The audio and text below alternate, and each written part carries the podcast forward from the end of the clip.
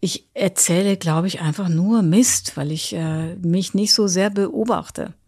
Also ich sage wahrscheinlich mal das, mal das. Also es ist nicht so mein, mein, mein bestes Feld, glaube ich, mich zu beobachten.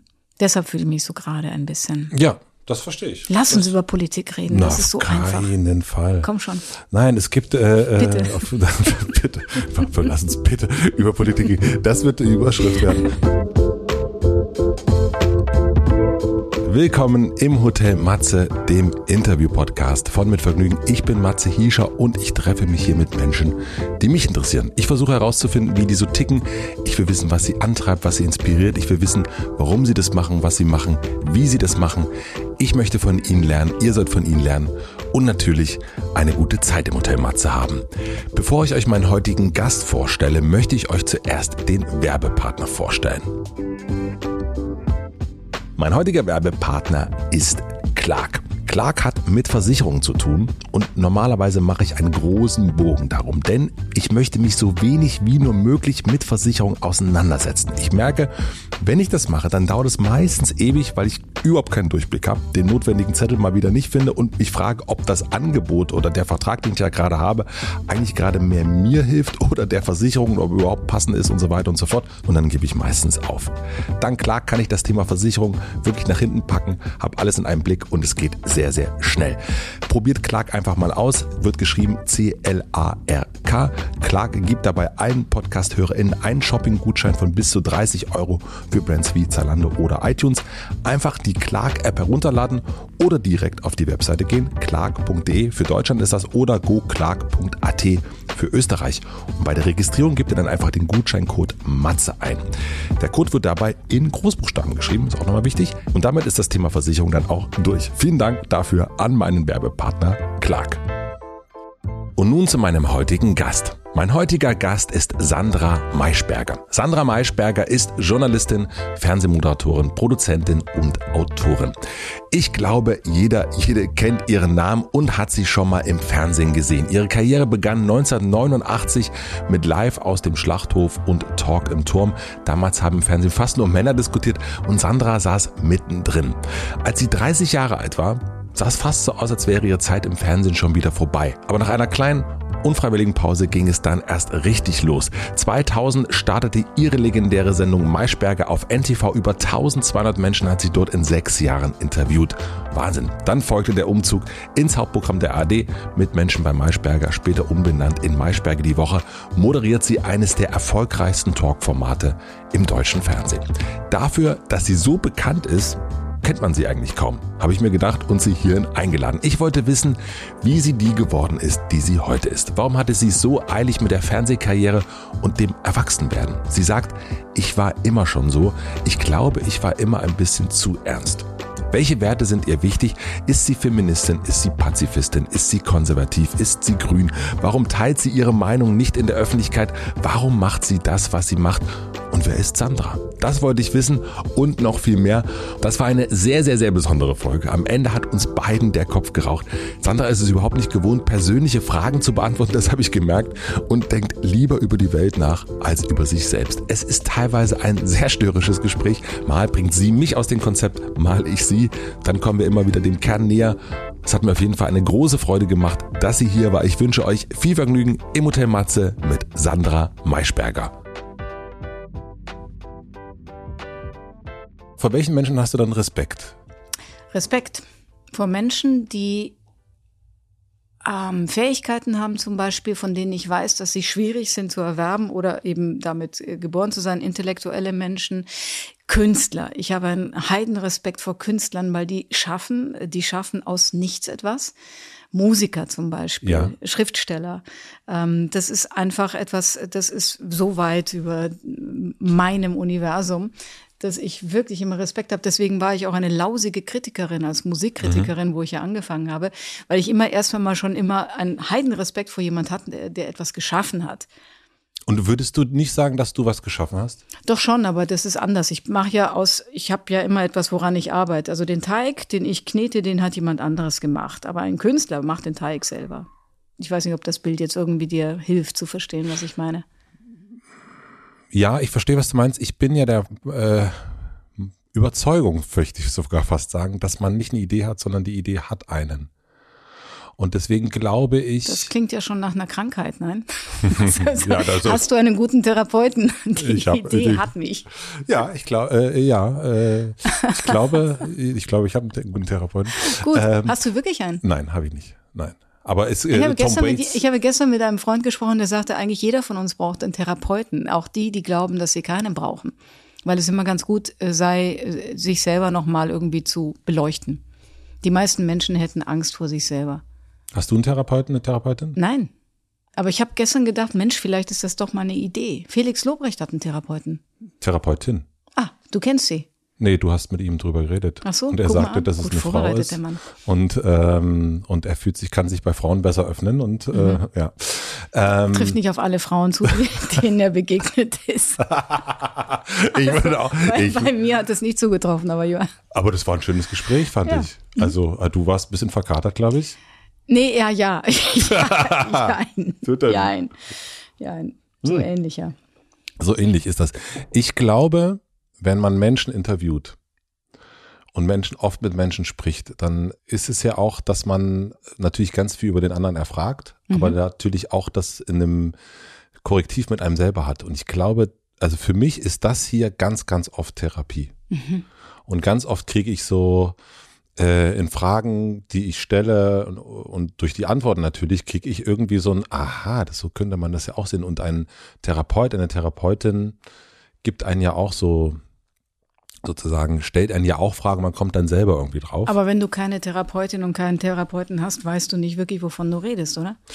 Ähm, ich habe mich schon damit auseinandergesetzt. Ich spreche häufig im Podcast mit einer, äh, mit, mit zwei Therapeuten und äh, deswegen kenne ich so ein bisschen das, mh, das, äh, die Umgebung, würde ich sagen. Aber Aber ich weiß, was du meinst. Ich, also, ähm, so ungefähr, man fragt, wenn man über sich selber was erfahren will. ja, Sehe ich ganz anders. okay. Äh, warum? Weil ich, weil ich, ähm, Nee, also, nee, nicht nur über für mich selbst, sondern ich will natürlich, wenn ich, wenn wir jetzt sprechen, ich weiß- will ich ich weiß, natürlich über dich was erfahren, logischerweise. Aber Das ich ja. werde wissen, dass, also bestenfalls gehe ich danach raus und denke, ja, super, jetzt habe ich was bei mir selber verstanden. Genau, das, das ist nicht mein Ziel zum Beispiel, weil also ich wahrscheinlich zu den Menschen gehöre, die das Gefühl haben, sich selber zu beleuchten, macht irgendwie äh, ganz wenig Sinn.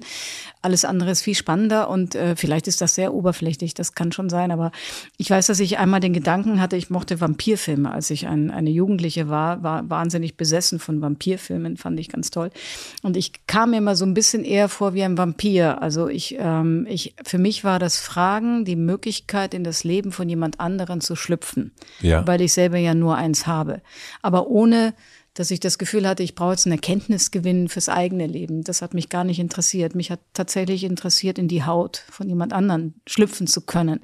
Was natürlich nicht wirklich gelingt, aber das war so meine ursprüngliche Idee. Und welche ist es jetzt?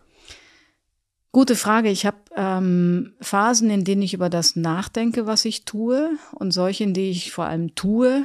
Im Moment bin ich nicht in einer reflektiven Phase. Frag mich in zwei Jahren. Aber du warst gerade im Urlaub. Ah, das war aber ein anderer, das war kein Urlaub, das war eine Reise. Wichtig, wichtige Unterscheidung. Bitte? Ähm, das erste Mal seit längerer Zeit, auch wegen Corona, dass wir ähm, von, von also maximal zwei Nächte an einem Ort waren. Und ähm, also es war Israel, ähm, wo ich häufig schon gereist bin, aber jetzt eben lange nicht mehr, wo ich immer wieder etwas entdecke. Und wir waren zum ersten Mal mit unserem Sohn da und ich hatte meine 81-jährige Mutter und meinen Bruder mit dabei. Und äh, wir sind im Prinzip von der Südspitze an die Nordspitze und von äh, Osten nach Westen gereist. Und das ist ein Land, das so voller Eindrücke ist, dass eben die Selbstreflexion nicht kommt. Das passiert eher im Urlaub. Also wenn meine beiden Jungs Kitesurfen und ich bin am Wasser, starre nur drauf, dann denke ich vielleicht nach. Aber Reisen ist für dich bewegen. ja, also die, das Reisen ist, genau das war ja wieder so eine Reise, wo ich mich bewegt habe. Während der Urlaub ist etwas, wo ich mich hinlege, lese, mich erhole, mit mir bin, aber nicht so sehr die Einflüsse von außen wahrnehme. Aber wenn du nach Israel fährst, Mhm. Mh, ich meine, mich zu erinnern, dass du mal gesagt hast, dass der Israel-Palästina-Konflikt, dass du den immer noch nicht verstanden hast. Nee, ich habe aufgehört, mit meinem Mann darüber zu streiten. Ach so, okay. Das, weil, weil er ist nicht, er ist nicht, er ist zu, er ist, glaube ich, schon zu verstehen, aber er ist nicht zu lösen. Jedenfalls nicht auf die einfache Art und Weise. Und als wir uns kennenlernten, übrigens in Israel, sind wir uns näher gekommen, vor 28, 29 Jahren, an einem 1. Mai, ähm, da haben wir angefangen, er hatte eine Weile da gelebt und gearbeitet und war absolut pro-israelisch. Ich, alte linke Kultur, Westdeutschland, eher die Palästinenser-Sicht. Und dann habe ich gemerkt, dass meine Sicht völlig unvollständig ist. Mhm. Und er hat gemerkt, dass seine auch nicht ganz vollständig ist. Und jetzt gerade war es eben wieder so eine Phase großer Spannung. Und gleichzeitig war Pessach, Ramadan und Ostern. Das heißt, es waren unheimlich viele Leute auf der Straße, die eigentlich in einem religiösen Kontext mit sich beschäftigt sein sollten. Und trotzdem gab es äh, Anschläge, Attentate, Polizei und Militärgewalt. Während der Zeit, in der Ja, du klar. da warst.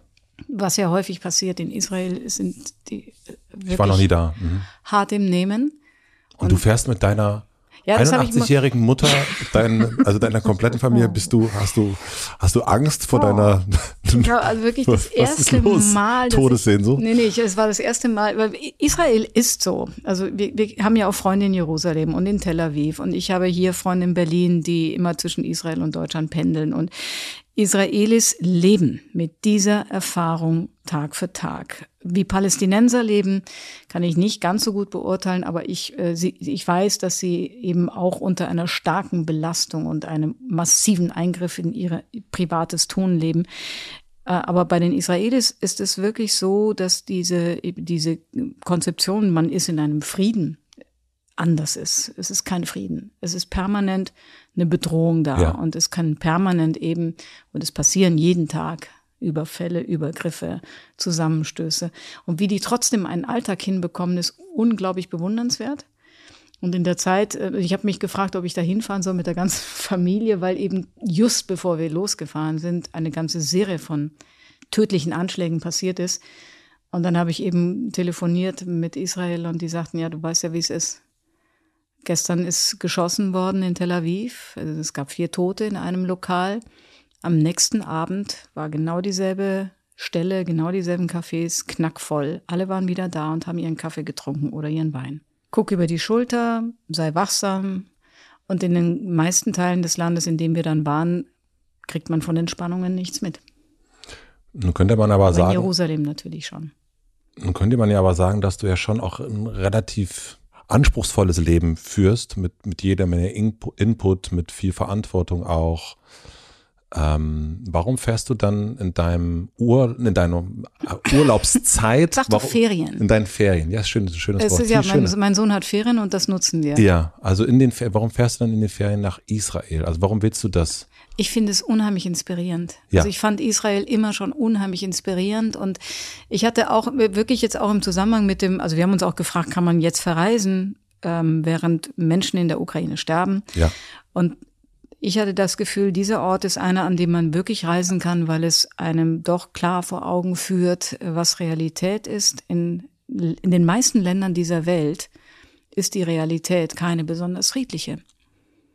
Sich das immer mal wieder vor Augen zu führen, ist nicht unwichtig, aber das wäre jetzt nicht der Grund gewesen. Äh, Der Grund war ein ganz anderer. Aber ähm, es ist unheimlich inspirierend, schwierig und schön. Was hat dich inspiriert diesmal? Also was hast du mitgenommen? Ich habe zum ersten Mal die Quelle des Jor eine der Quellen des Jordan gesehen, den ich bisher nur so als Rinnsal wahrgenommen habe. Je weiter der dann Richtung Totes Meer fließt, desto dünner wird er, Ja. weil rechts und links ist wenig ähm, Wasser und äh, der muss viel bewässern. Und das war ein, ein, ein irrsinniger Strom, der da rauskam, einfach. In der, und zwar an der Grenze zum Libanon. Und dann sind wir von dort zur Grenze nach Syrien gefahren, wo man sehen kann, auf ein, also auf, auch auf die Geschichte, die Israel mit Syrien hatte. Und das ist landschaftlich alles fantastisch schön. Und unter der Oberfläche weiß man immer, ähm, da passiert etwas. Ich kann es ja nicht genau beschreiben, aber es ist immer so eine. Und dann natürlich die ganze Geschichte und das Religiöse mit dazu. Bist du religiös? Nein, bin ich nicht, aber mein Mal Sohn versucht? wird jetzt ähm, seine Konfirmation haben und es kamen Fragen. Und dann ist man in der Grabeskirche und die Grabeskirche ist gebaut über Golgatha und dem Felsengrab. Mhm. An Ostern natürlich von einem ja. Christen überlaufen. Wir waren eine Woche später da. Das ist trotzdem, auch wenn man nicht glaubt, ähm, beeindruckend. Inwiefern? Einmal, weil es Geschichte atmet. Jesus Christus hat gelebt. Er ist ziemlich sicher an dieses Kreuz genagelt worden und er hat Menschen inspiriert. Und ein bisschen davon merkt man an denen, die jetzt aus ganz unterschiedlichen Kulturkreisen in dieser Grabeskirche hat ja, ja jede christliche Strömung ihre eigene Ecke. Ach so, das wusste ich nicht. Okay. Nee, das ist ziemlich verrückt und die müssen sich auch immer absprechen, wer wann ja. seine Feierlichkeiten da machen kann. Und das ist sehr, es ist einfach wahnsinnig inspirierend, sich das anzusehen. Und findest du, dass dieser Raum also du hast ihn ja nicht allein erleben können, aber findest du? Er war ziemlich leer. Also so, Ach, war ziemlich so, leer. Okay. so leer, wie wir ihn da gesehen haben, habe ich ihn noch nie gesehen. Normalerweise ist das ist diese Kirche voll. Und auch vielleicht einmal wegen Corona, Israel war lange zu und dann eben auch wegen der Anschlagssituation und wegen Ramadan ähm, war die relativ leer für ihre Verhältnisse. Und findest du, dass der Raum oder hast du irgendwie eine Spannung empfunden da drin? Also hast du gemerkt, dass mit dem Raum, dass der aufgeladen ist? Weil dieser Raum ist, das ist ja. Nee, interessanterweise war das der erste Raum in, in Jerusalem, wo ich das Gefühl hatte, hier sind wir, weil, weil die Christen so im Moment in diesem Konflikt zwischen den, ja. den, den Muslimen und den, also zwischen den Israelis und den Palästinensern keine große Rolle spielt. Da dachte ich irgendwie, da sind wir irgendwie sicher. Komisches, komisches Gefühl, nein. Nein, ich meine, ähm, also ich habe das manchmal, wenn ich in manche Kirchen gehe und ich habe das eher erlebt in anderen Ländern, dass man, äh, ich bin gläubig und ich gehe dann manchmal rein in, in Kirchen und merke so, boah, das ist ja wie, wie aufgeladen. Mhm. Manchmal hat man das auch in Räume, da geht man manchmal, also ich habe das zumindest, äh, gehe in einen Raum rein und denke so, uh, irgendwie ist hier mhm. äh, hm, komische Stimmung. Und manchmal geht man aber in einen Raum rein und merkt irgendwie, boah, hier ist irgendwie was los. Das erste Mal ins Berghain gehen in Berlin. Das ist also dann wieder rauskommen, ja. Und wieder rauskommen, aber da merkt man irgendwie, da ist in diesem Raum ist was mhm. los. So, ähm, kennst du dieses diese ja, Beobachtung? Ich, ich kenne das, das, ich kenne das. Ähm, es ist nicht in der Grabeskirche. Ich war, ich bin viel zu abgelenkt von der Inszenierung Du guckst dir das genau an, wie das alles dann ist. Und zwar deshalb, weil alle, die da sind, versuchen zu inszenieren, dass da was los ist. Und das ist schon wieder so viel Firlefanz, entschuldig jetzt meine, meine, Wortwahl, dass das schon wieder ein bisschen skurril ist. Mhm. Aber ähm, diese, diese Kirche ist ja wie viele dieser Bauwerke und Jerusalem ist eine wirklich alte Stadt auf Schichten gebaut. Mhm. Und dann gibt es eben eine Kapelle, die mehrere Treppen weiter runter geht und die dann auch noch den alten Fels dieses Berges, Golgatha Berg, ja. ja. Fels eben in sich kooperiert hat und relativ viel von diesem Felsen. Und da hat, ähm, ich glaube, es war die Frau von Kaiser Wilhelm, angeblich den Querbalken des Kreuzes gefunden. Mhm. Wir reden jetzt vom 19. Jahrhundert, äh, an dem Christus eben genagelt werden sollte. Das Kreuz, das ist wieder meiner Meinung nach natürlich Firlefanz, aber trotzdem hast du da, hatte ich da das Gefühl, dieser Raum, der, der atmet etwas. Da ist der Felsen nämlich. Mhm. Und der ist anders als der, das Stück Grabes, äh, der, ja, das eigentliche Stück von, von, der, von, von Golgatha, ist der nicht dekoriert. Es ist nicht etwas ist draus einfach, gemacht. Genau, mhm. sie haben ihn da belassen. Und wenn du das anfasst, hast du schon das Gefühl, dass du dich mit Geschichte verbindest, mit Zeiten, mhm. mit Erlebten. Das, das hat einen starken, eine starke Wirkung auf mich gehabt. Wenn du dahin fährst und dich das ja offensichtlich auch so fasziniert, fasziniert dich da, was ein Mensch daraus machen kann? Interessiert dich die Geschichte oder was ist das, was dich daran so, so fesselt? Und auch also natürlich auch Israel. Jetzt haben wir schon gehört, dass du so eine, dass du so eine Liebschaft dort kennengelernt hast. Nein. Ähm, ja, wir haben damals da gedreht als Team und äh, ähm, so. Er war dein Kameramann für Spiegel TV. Genau. Ja.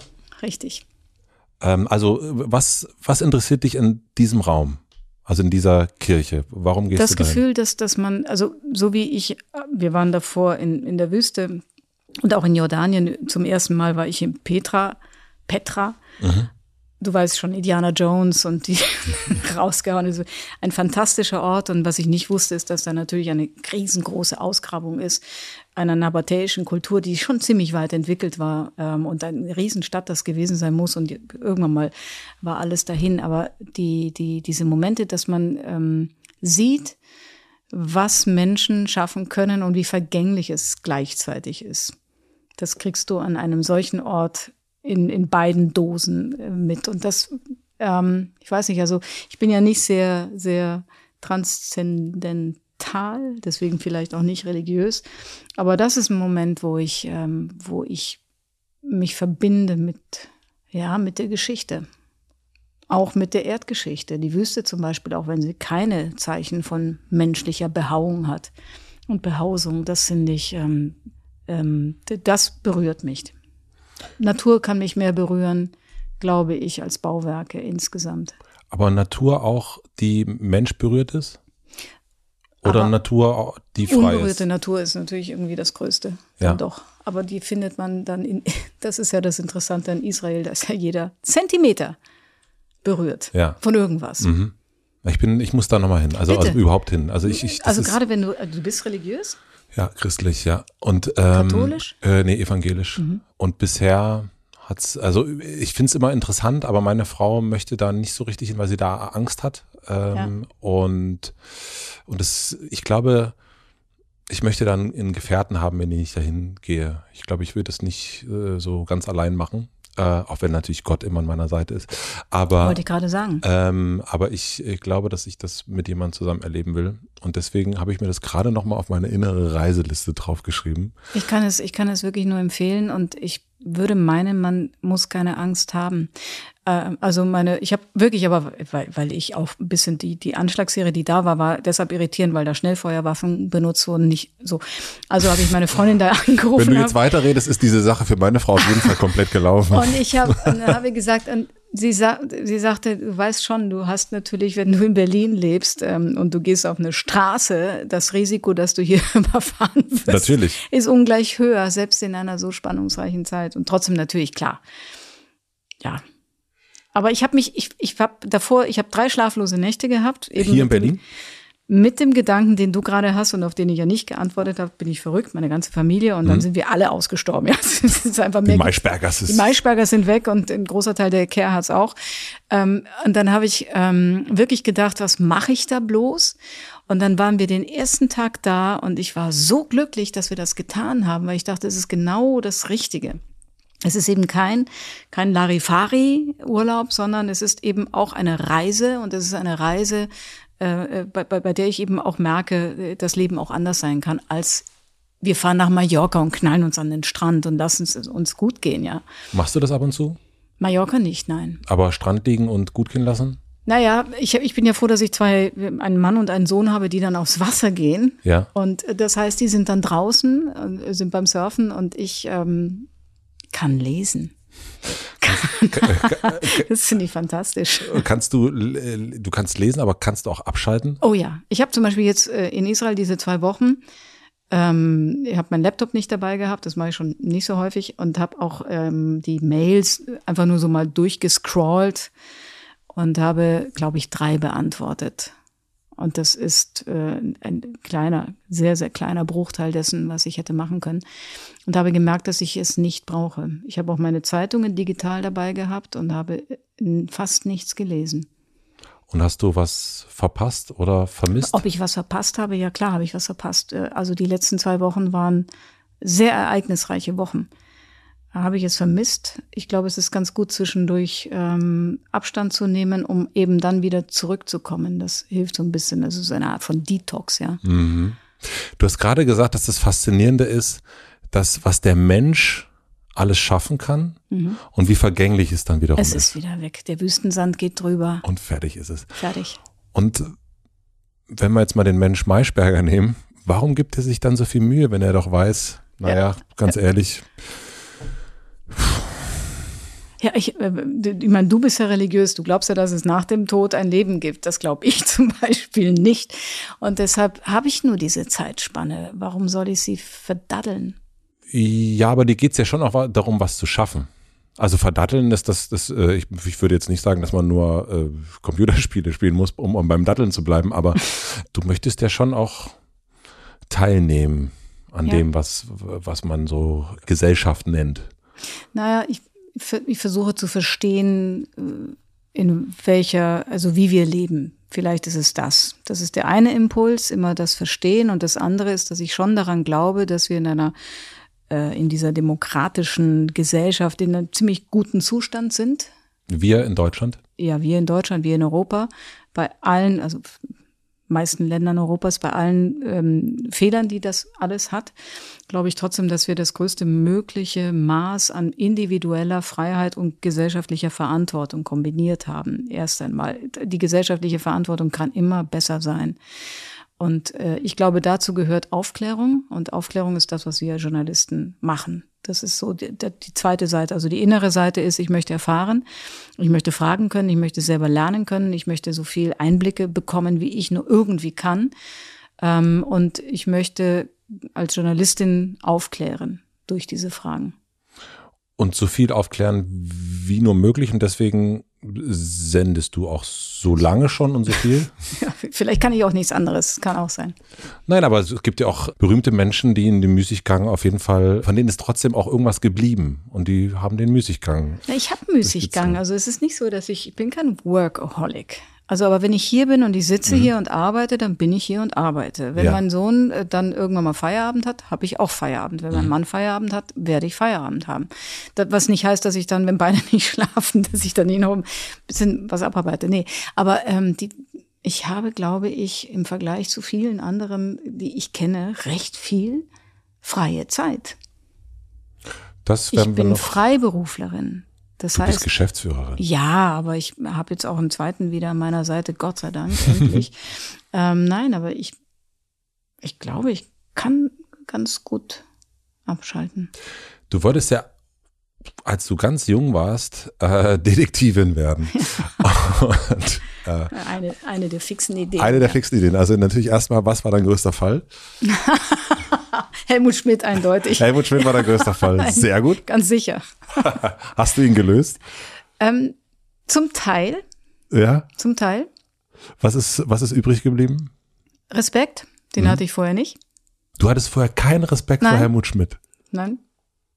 Im Gegenteil. Also das musst du jetzt dann doch erklären. Nein, ich meine. Also ich meine, das, du ich hast ihn ja nicht kennengelernt in Badehosen. Nein, es geht um das, was er politisch getan hat. Mhm, okay. Ich habe ihn kennengelernt als äh, 14, 15, 16-Jährige in der Zeit der atomaren Bedrohung ja. durch die Mittelstrecken und du weißt, wovon mhm. ich rede, ja, Mittelstreckenraketen, NATO-Doppelbeschluss und ich hatte die, die, ich hatte das Gefühl, da ist einer und ich hatte auch immer dieses Bild von ihm in Wehrmachtsuniform vor Augen und er mhm. war ja Wehrmachtssoldat. Ähm, ich hatte das Gefühl, da ist ein Kanzler, der militärisch geprägt ist und uns militärisch in den Abgrund führen wird. Das ist die Kurzfassung. So. Mhm. Also ähm, hielt ich nicht viel von ihm, habe mich aber für die Sache interessiert und äh, sehr, sehr viel später, nämlich nach den Einschlägen von 9-11, mhm. habe ich mein erstes Interview mit ihm geführt. Also am ja. 12. September 2001. Mhm, wow. Und äh, genau, und dann habe ich angefangen, mich dafür zu interessieren. Ganz kurz, ganz kurz, ja. ganz kurz fragen, wo warst du am 11. September? Ähm, in meiner Redaktion bei NTV. Wir hatten eine Sendung geplant, ich weiß es noch, mit Matthias Machnik und ich glaube mit dem damaligen späteren Berater von äh, Stoiber, der Michael Spreng. Die sollten diskutieren über Innenpolitik und dann krachte das erste Flugzeug in die Towers. Es war vormittags und dann krachte das zweite in die Towers und dann haben wir den Rest des Tages in der Redaktion vor Fernsehern gesessen und mit Menschen im Auswärtigen Amt, in, im Innenministerium und wie auch immer telefoniert, von denen wir hoffen, dass sie uns sagen können, was um Gottes Willen hier gerade passiert. Und wer waren dann deine Gäste an dem Abend? An dem Abend sind wir ausgefallen. Mhm. Was auch wahrscheinlich ganz Breaking gut war. News, Breaking News, mhm. Breaking News. Am nächsten Tag war die Überlegung, wer kann das sortieren? Und dann sind wir auf Helmut Schmidt gekommen. Menschen mit dem Horizont eines Krieges, die uns sagen können, sind wir jetzt im Krieg oder nicht? Das war die Ursprungsidee und das haben wir, äh, und der hat dann auch zugesagt tatsächlich. Und das dann, heißt, du hast, also er war wahrscheinlich wart ihr oder warst du die erste Person, die ihn interviewt hat zum, nach dem 11. September? Das kann ich dir nicht mehr so genau sagen, aber es ist sehr, sehr wahrscheinlich. Und er hat sich übrigens da auch geirrt in seiner Einschätzung. Er sagte nämlich, es gibt ja eine Beistandsklausel bei einem NATO-Vertrag, Klausel das 5. Weiß ich nicht. Hm. Paragraph 5, wenn einer angegriffen wird, stehen alle für den einen ein. Das wissen wir jetzt wieder wegen Polen, ja. Litauen, Russland. Und er sagte, das wird garantiert nicht gezogen, ist noch nie gezogen worden. Mhm. Und am nächsten Tag haben die Amerikaner diese Beistandsklausel ähm, gezogen. Und damit dann auch die jetzt unverbrüchliche äh, Bruderschaft, Treue von unter anderem Deutschland. Du hast gerade gesagt, dass du vor der Begegnung hattest du keinen Respekt. Also bevor du ihn getroffen hast und dann hattest du Respekt. Äh, hat ich, hatte als, ich hatte als Jugendliche keinen Respekt. Dann habe ich ihn eine lange hm. Zeit hm. aus den Augen verloren ja. und habe ihn dann eben überhaupt erst angefangen zu studieren, also wirklich zu studieren. Und dann auch die Frage, ähm, irgendwann mal auch in einem Film verarbeitet, hatte er eigentlich damals recht, als mhm. ich auf der anderen Seite stand. NATO-Doppelbeschluss. Ja. Und ich habe Respekt bekommen, weil ich einen Menschen kennengelernt habe, der in einem hohen Alter sich ähm, mit großem Intellekt, rhetorischen Fähigkeiten, Humor, Auffassungsgabe in neue Themen eingearbeitet hat. Ähm, unglaublich belesen und trotzdem noch wissbegierig, der mhm. immer gefragt hat. Also der hat mich gefragt. Mhm. Und weh, du kannst keine Antworten geben. Ähm, also es hat einfach so viele Facetten gehabt, die mich, äh, wo ich gedacht habe, guck mal, da ist etwas, äh, was ich einfach nur respektieren kann, weil es mir sehr voraus ist. Und es gibt trotzdem Seiten an ihm und Themen, über die man mit ihm nur streiten konnte. Mhm. Also Feminismus, mhm. äh, die Grünen, Umwelt. Mhm. so Kleinigkeiten halt, ja. Ähm, aber trotzdem habe ich ähm, ihn zu respektieren gelernt. Aber wie ist denn von derjenigen, äh, von der kleinen Sandra, die Detektivin werden wollte, ähm, wie ist die Idee zum Journalismus zu dir gekommen? Also ich war, ich ich, äh, naja, weiß, in der Schule kann man äh, Schülerzeitung machen, aber ganz schlecht äh, Detektivfälle lösen. Also habe ich Schülerzeitung gemacht. Kommt drauf an. War die Einstiegsdroge. Und, ähm, Felix Lobrecht, der hätte, also in seiner Schule hätte man den einen oder anderen Fall lösen können. Ich weiß nicht, man hätte ihn verursacht, ob man ihn gelöst hätte, weiß ich nicht. Nein, ich habe ich hab die Schülerzeitung begonnen und äh, habe Bücher gelesen. Ich habe gerade mit meiner Mutter darüber geredet, weil wir waren mit Blick auf den äh, Libanon, Beirut und es gab eine Geschichte, Nikolaus Born, die Fälschung. Ja. Das ist die Geschichte von einem Reporter in Beirut, der versucht, den Europäern was vom Krieg zu erzählen und es interessiert keine Sau. Mhm. Ziemlich düster, Volker Schlöndorff hat es mal verfilmt und ich habe das gelesen damals und fand das trotzdem diesen Reporter so unglaublich interessant. Wie alt warst du da? 14 vielleicht, okay. 15. Und Günter Wallraff natürlich, die Bildzeitung. Das war der Detektiv. Das war der Detektiv, genau. ja, ja. Das hat mich irre inspiriert, habe ich gedacht, das ist doch eine gute Idee, beides zu verbinden. Als Journalist bist du auch ein bisschen Detektiv. Also, Stimmt. so wie Wallraff das machte. Ja, auf jeden Fall. So wie ich das mache, ich bin eher so Befragerin. Hm, ja, der Versaler Thaddeus nannte dich Kommissarin, ne? Äh, das, das war nicht ganz, ganz, auch ganz süß. Ja, eigentlich. süß, genau, das, das trifft's.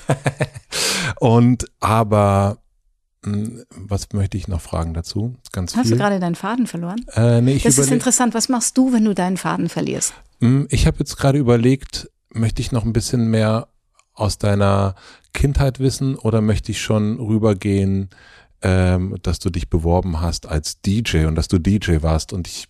Äh, solange du überlegst, stelle ich dir eine Frage, weil mhm. ich sehe, du hast ein DIN A4-Blatt mhm. ähm, beschrieben, du hast noch nicht einmal drauf geguckt, du hast nur zweimal Sachen drauf gekritzelt. Was steht auf diesem Blatt? Auf diesem jetzt? Mhm. Also erstmal Überraschung. Also na, Aber das sind vier Blätter. Äh, ah, fünf. fünf. So, also äh, alle, Anschluss, alle, alle Anschlusstermine sind sozusagen hiermit abgesagt. Frau Maischberger, ich muss wirklich sagen, dass ich normalerweise habe ich drei Seiten ähm, Ferdinand von Schirach war der erste mit, mit, mit vier, glaube glaub ich. Und dann kam, äh, also es gibt nicht so viele, wo es. Fünf Seiten. hier sind es fünf das Seiten. Ich bin so gespannt. Am Ende gehst du hier raus und hast nicht eine einzige Frage von diesen fünf Seiten gestellt. Vielleicht. Mhm. Aber ist das nicht eigentlich schön? Ja, mir geht das manchmal so. So, jetzt entscheidest du. Ähm, nein. DJ oder nein. nein. ich entscheide das. Tatsächlich bin ich wirklich in der fantastischen Situation, dass ich mal nicht entscheide und kein Interview führe, sondern nur antworte. Ähm, du hast, ähm, ihr habt erst in Italien gelebt, dann seid ihr zurück mhm. nach Deutschland und du, also deine Eltern in der Nähe von Rom, ich lese den Namen des Ortes ab, Frascati. Eigentlich die Fraktion Grotta Ferrata. Grotta Ferrata? Grotta Ferrata. Was ist das? Äh, die vergitterte Grotte. Also es gibt eine Geschichte darüber, Barbarossa, äh, Gitter, Grotte, äh, Tote, keine Ahnung. Versuchst du mich gerade aus dem Konzept zu bringen? Wenn das so leicht wäre, mache ich gleich weiter, ja. Also, also ihr seid, äh, ihr habt dort gelebt. Mhm. Du warst stinksauer, dass ihr wieder zurückgezogen mhm. seid. Wie hast du dich gerecht?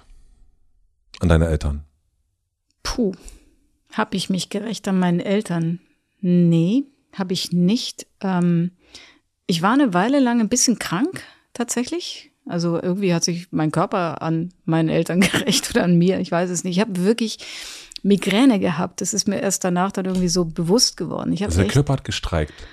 Ja, ich fand es ganz, also ich fand es wirklich unangenehm. Also das kann ich heute gar nicht mehr nachvollziehen, weil ich heute ja eher so Fraktion äh, äh, keine, keine, keine Schmerzen, keine, keine Krankheit bin.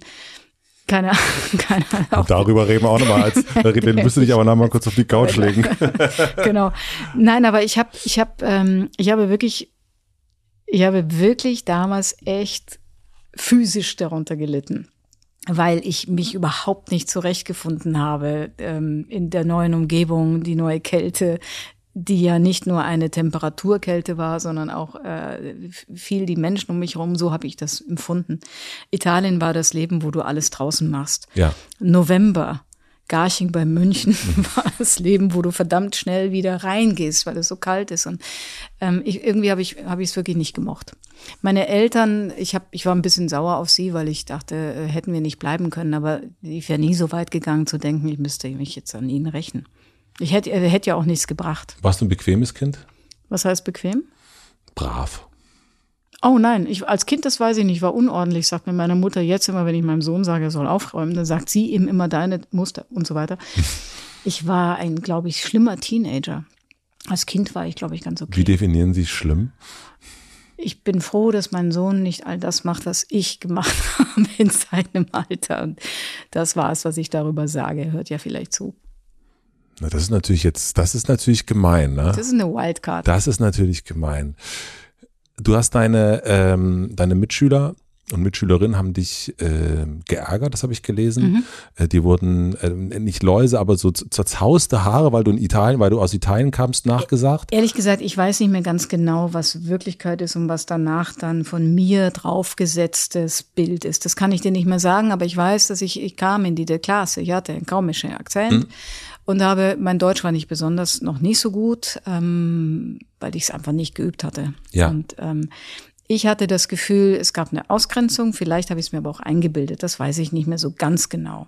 Aber deine Geheimwaffe war Humor. Und das ist, äh, das ist ja so. Das ist am Anfang schiefgegangen, weil ich zum Beispiel gar nicht wusste, wenn der eine jetzt zu dem anderen Kumpel sagt, ich wusste gar nicht, dass das gar kein Vorname ist. Aber Geheimwaffe Humor. Hm. Ist das immer noch deine Geheimwaffe? Findest du, ich bin besonders humorvoll? Das ist ja eine Geheimwaffe. ja, dann ist sie aber sehr gut geheim gehalten. Nein, ich, äh, keine Ahnung. Ich, nee, Klassenclown war, glaube ich, eher so die, die Ausweichmöglichkeit, die ich genutzt habe. Und ab wann hat man dich ernst genommen? Ab der Schülerzeitung? Hat man mich ernst genommen? Gute Frage. Naja, das vielleicht auch so, also das muss ja nicht unbedingt, also das, da kannst du jetzt auch den Blick nach vorn schon machen, wenn du möchtest. Nein, ich weiß, dass ich in der Schule, ich wurde äh, Klassensprecherin und ich wurde Schülersprecherin. In da der nimmt man dich schon ernst. Ja, da habe ich auch gedacht, aber es kann auch nur sein, also du weißt, ich hinterfrage alles, äh, es kann auch sein, dass einfach kein anderer den Job haben wollte. Weiß ich auch nicht mehr so ganz genau. Ich könnte meinen Bruder fragen, der hat von uns beiden das wesentlich bessere Gedächtnis, der wüsste das. Hast du schon immer so eine Kurzhaarfrisur gehabt? Oder gab es auch mal. Du, ich war gestern beim Friseur. Ist schlimm, ne? Mein Mann findet auch, es ist zu kurz. Nein, das sieht super aus. Also ich das finde, sieht wirklich, aber deine Frisur ist ja relativ. Meine Friseurin ist fantastisch. Ich finde, gestern war sie ein bisschen zu. Aber die. Viel. Hast du jemals so lange äh, Prinzessinnenhaare Hätte ich gehabt? gerne gehabt. Aber warum hattest du sie nicht? Ja, die haben angefangen auseinander zu brechen in dem Moment, wo sie auf die Schulter treffen. Ich habe ganz feines Haar. Und deswegen schon immer die Kurzhaarfrisur, nee, diese Art immer, Kurzhaarfrisur. Hatte, nee, ich hatte, ich hatte eigentlich immer schulterlang. Ja. Und jetzt habe ich so eine Frisur wie du, fällt mir gerade auf. Ich weiß gar nicht, ob das gut ist. ja, Un Moment. Undercut. Undercut. Hoffentlich gut. wächst es bis nächste Woche nach. Ja, ja, das Bin wird ja schon. gerade nicht zu sehen. Das, das wird schon. Äh, das mhm. wird schon. Wir machen eine klitzekleine Pause. Ich möchte euch zwei weitere Werbepartner vom Hotel Matze vorstellen. Mein heutiger Werbepartner ist Frank. Frank ist ein super einfacher und unkomplizierter Mobilfunktarif. Er funktioniert komplett per App und ja, er wird zwar nicht euer Leben verändern, funktioniert dafür aber einfach in bester Qualität. Bei Frank lautet nämlich die Devise, dass richtig guter Mobilfunk ohne Schnickschnack einfach funktionieren muss. Daher läuft das Ganze super einfach ab. Es gibt nur einen einzigen Tarif, keine versteckten Kosten und eben keinen Schnickschnack. Mit dem Code HOTELMATZE bekommt ihr einen Gigabyte mehr Datenvolumen bei Vertragsabschluss. Das heißt, ihr bekommt 6 Gigabyte Datenvolumen im Monat für einen Zehner im Monat. Und wer dann noch einen Freund oder eine Freundin überzeugt und wirbt, bekommt pro geworbenen Freund oder Freundin nochmal einen Gigabyte mehr. Und der Freund und die Freundin ebenfalls. So sind bis zu 10 Gigabyte für 10 Euro pro Monat für euch drin. Dabei gibt es keine Vertragslaufzeit und Frank ist monatlich kündbar. Den Link und den Code findet ihr wie immer auch in den Shownotes. Vielen herzlichen Dank an meinen Werbepartner Frank. Mein heutiger Werbepartner ist Asket und ich freue mich sehr, dass ich diese Modemarke neu entdeckt habe, denn sie passt sehr, sehr gut zu mir, denn ich ändere auch nicht so oft meinen Style und das machen Asket auch nicht. Ich erkläre mal ein bisschen, warum das so ist. Neben ihrem sozialen Fußabdruck gehört die Modeindustrie auch zu den größten Umweltverschmutzern der Welt. Die Motivation ist das ständige Streben der Branche nach Wachstum bei sinkenden Kosten. Immer schnellere saisonale Kollektionen und immer häufigere sogenannte Drops lassen uns weit mehr konsumieren als wir uns leisten können.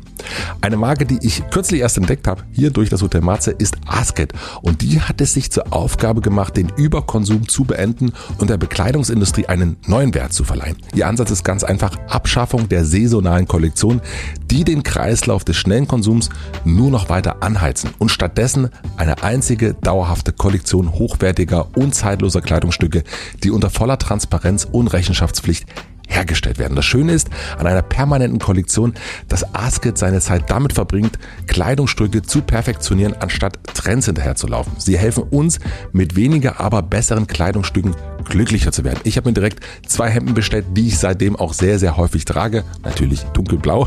Schaut doch einfach mal auf Asket vorbei unter asket.com. Geschrieben wird das A-S-K-E-T.com.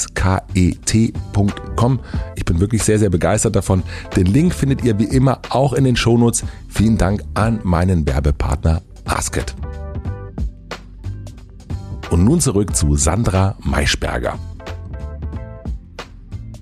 Deine Eltern es gibt ja immer Sachen, die man so mitkriegt, wo man sagt von den Eltern, ah, das ist total super, das habe ich von meinem Papa, das habe ich von meiner Mama.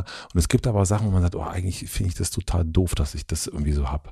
Hm. Was sind so die äh, blöden Prägungen, die du mitgekriegt hast? Was sind Sachen, die du gerne losgekriegt hättest, aber aufgegeben hast? Ich würde dir total gerne darauf antworten. Ich habe wirklich eine Sache gelernt, hoffentlich, und das passiert mir immer noch viel zu häufig, dass ich über Menschen rede, die sich nicht wehren können, weil sie gerade nicht da sind. Das heißt, wenn ich dir jetzt etwas Blödes sage, was ich von meinen Eltern habe, sage ich ja etwas Blödes über sie. Mhm. Will ich das? Nein.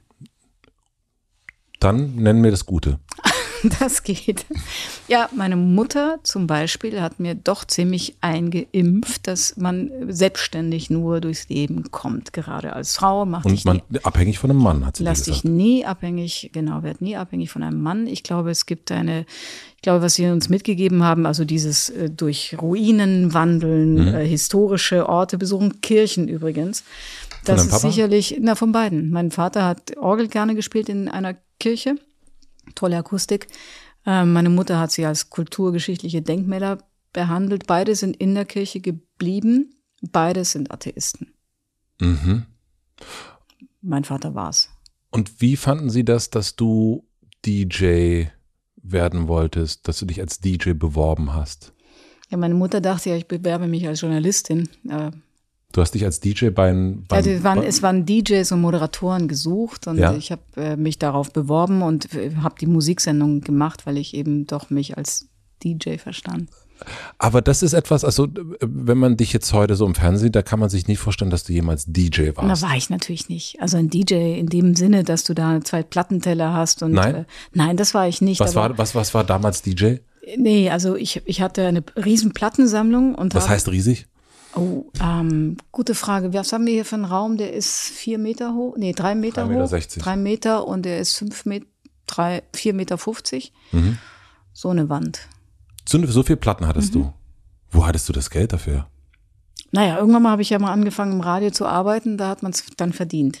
Und davor, ich hatte sehr viel auf Kassette. Und was ist das? Bevor ich Geld verdient habe, habe ich Platten auf Kassette mir kopieren lassen. Und was ist aus diesen ganzen Platten geworden? Gute Frage. Vier, vier, viele Umzüge. Also die gibt's noch, die Sammlung? Nee, ähm, das, was ich davon noch habe, ist etwa ein Viertel davon. Aber Ja, so. eines deiner ersten Interviews waren The Cure. Mit das erste Jahr. Mit, äh, wo ist das verschütt gegangen? Also ich meine, es gibt, du hast eine, ähm, Naja, denn, es ist dass das verschütt- verschütt gegangen ist? naja, es ist ja, also du hast dich ja ganz offensichtlich irgendwann wo, wo ganz anders hin bewegt, aber du hast ganz am Anfang gesagt, dass dein großer Respekt den Künstler, den stimmt. Künstlerinnen irgendwie äh, gebührt, dass du, äh, du hast eine riesen Plattensammlung gehabt. Ich habe viele CDs gehabt, aber so eine große Plattensammlung hatte ich Na gut, nie. Platten sind natürlich auch größer als CDs. Also du brauchst sehr viel. Wir haben jetzt noch eine Wand voll CDs. Ehrlich gesagt, überlegen wir die ganze Zeit, was machen wir damit? Aber ich kenne dich jetzt aus dem Fernsehen nicht unbedingt als und hier ist ähm, der neue äh, Musiker, die neue Musikerin. Also, ja, das war ich übrigens als äh, Radiomoderatorin auch nicht. sondern Ich war eine interviewende ähm, Radiomusikjournalistin.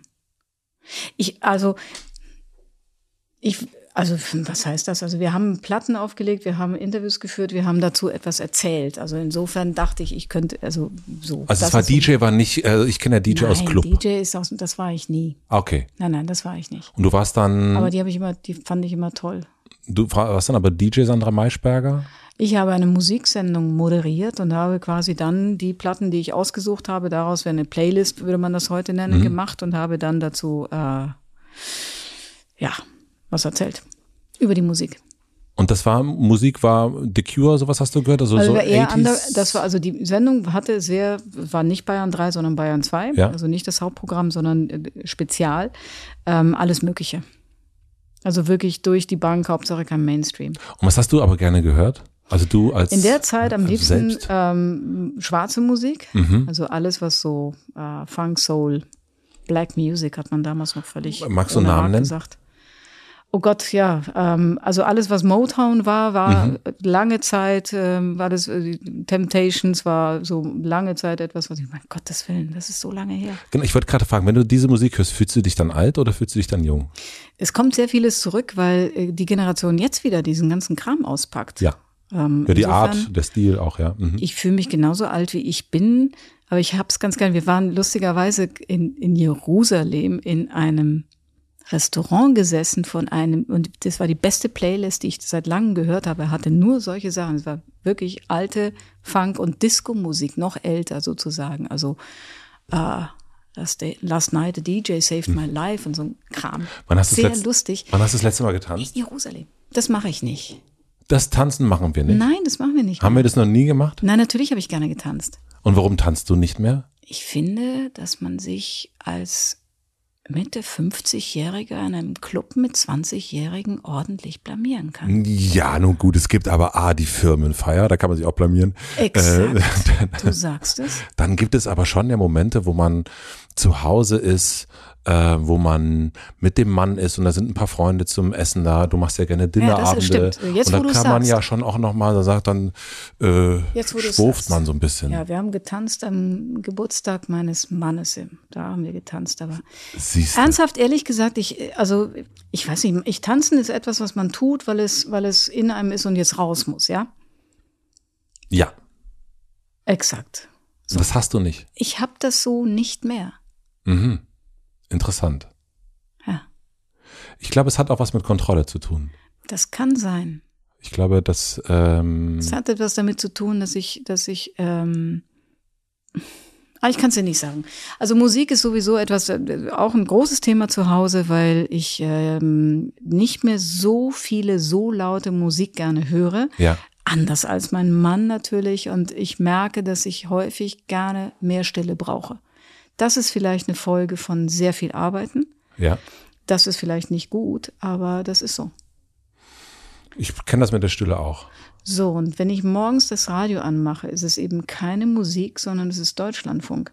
Geht direkt los bei dir. Mhm. Wow. Und ich, das ist ganz komisch, aber ich mag das. Ich mag das wirklich. Also ich habe mich verändert.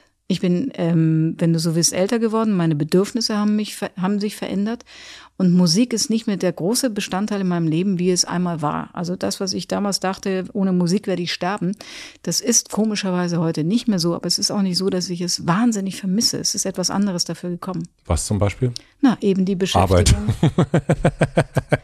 du sagst Arbeit in einer Art und Weise, die, die unterschätzt, wie schön es ist, dass man etwas tut, was einem Spaß macht und damit Geld verdient.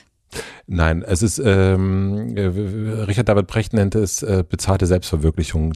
Das, was Menschen wie du das und ich machen. Das trifft auf ihn bestimmt zu. Für dich vielleicht aber auch, oder? Ja. Nein. Ja, doch.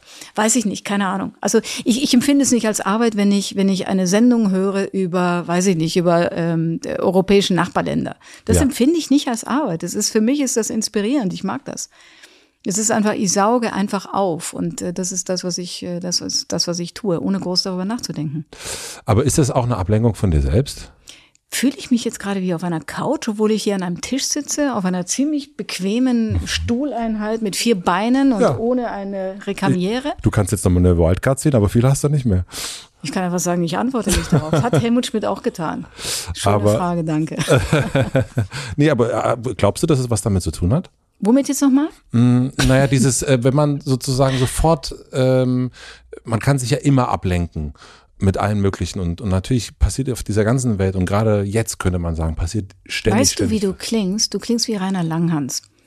Jetzt gerade. Okay. Der mir vor Jahren versucht hat, weiß zu machen, dass das, was mich interessiert, nämlich die Beschäftigung mit dem Äußeren, in Wahrheit äh, Kokolores ist, weil die eigentlichen Antworten liegen in einem selber. Und da würdest du sagen, das ist Kokolores? Es ist nicht mein Leben. Es ist nicht meine Art. Aber vielleicht denke ich auch nicht genügend drüber nach. Das kann sein. Das kann natürlich sein. Ähm, dann lass uns doch mal über die Übrigens Journalist steht auf deinem T-Shirt ein italienisches Wort. Wollen wir das ähm, vorlesen? Das kannst, ja, ich kann es. Hast du es ausgesucht für dich? Äh, wie meinst du das? Also hast du heute Morgen bewusst ein T-Shirt auf aus dem Schrank genommen, wo Amore draufsteht? Natürlich habe ich das bewusst gemacht. Gibt es da auch T-Shirts, wo andere Sachen draufstehen? Sowas wie Hatred oder keine Ahnung? Nee, also nee, also bei Amore. diesem, das ist ein Geschenk von meiner Frau. Oh, süß. Und, ähm, und ich finde, dass ähm, in der aktuellen Zeit dass es eine ganz schön wichtige Nachricht ist eigentlich. Ja.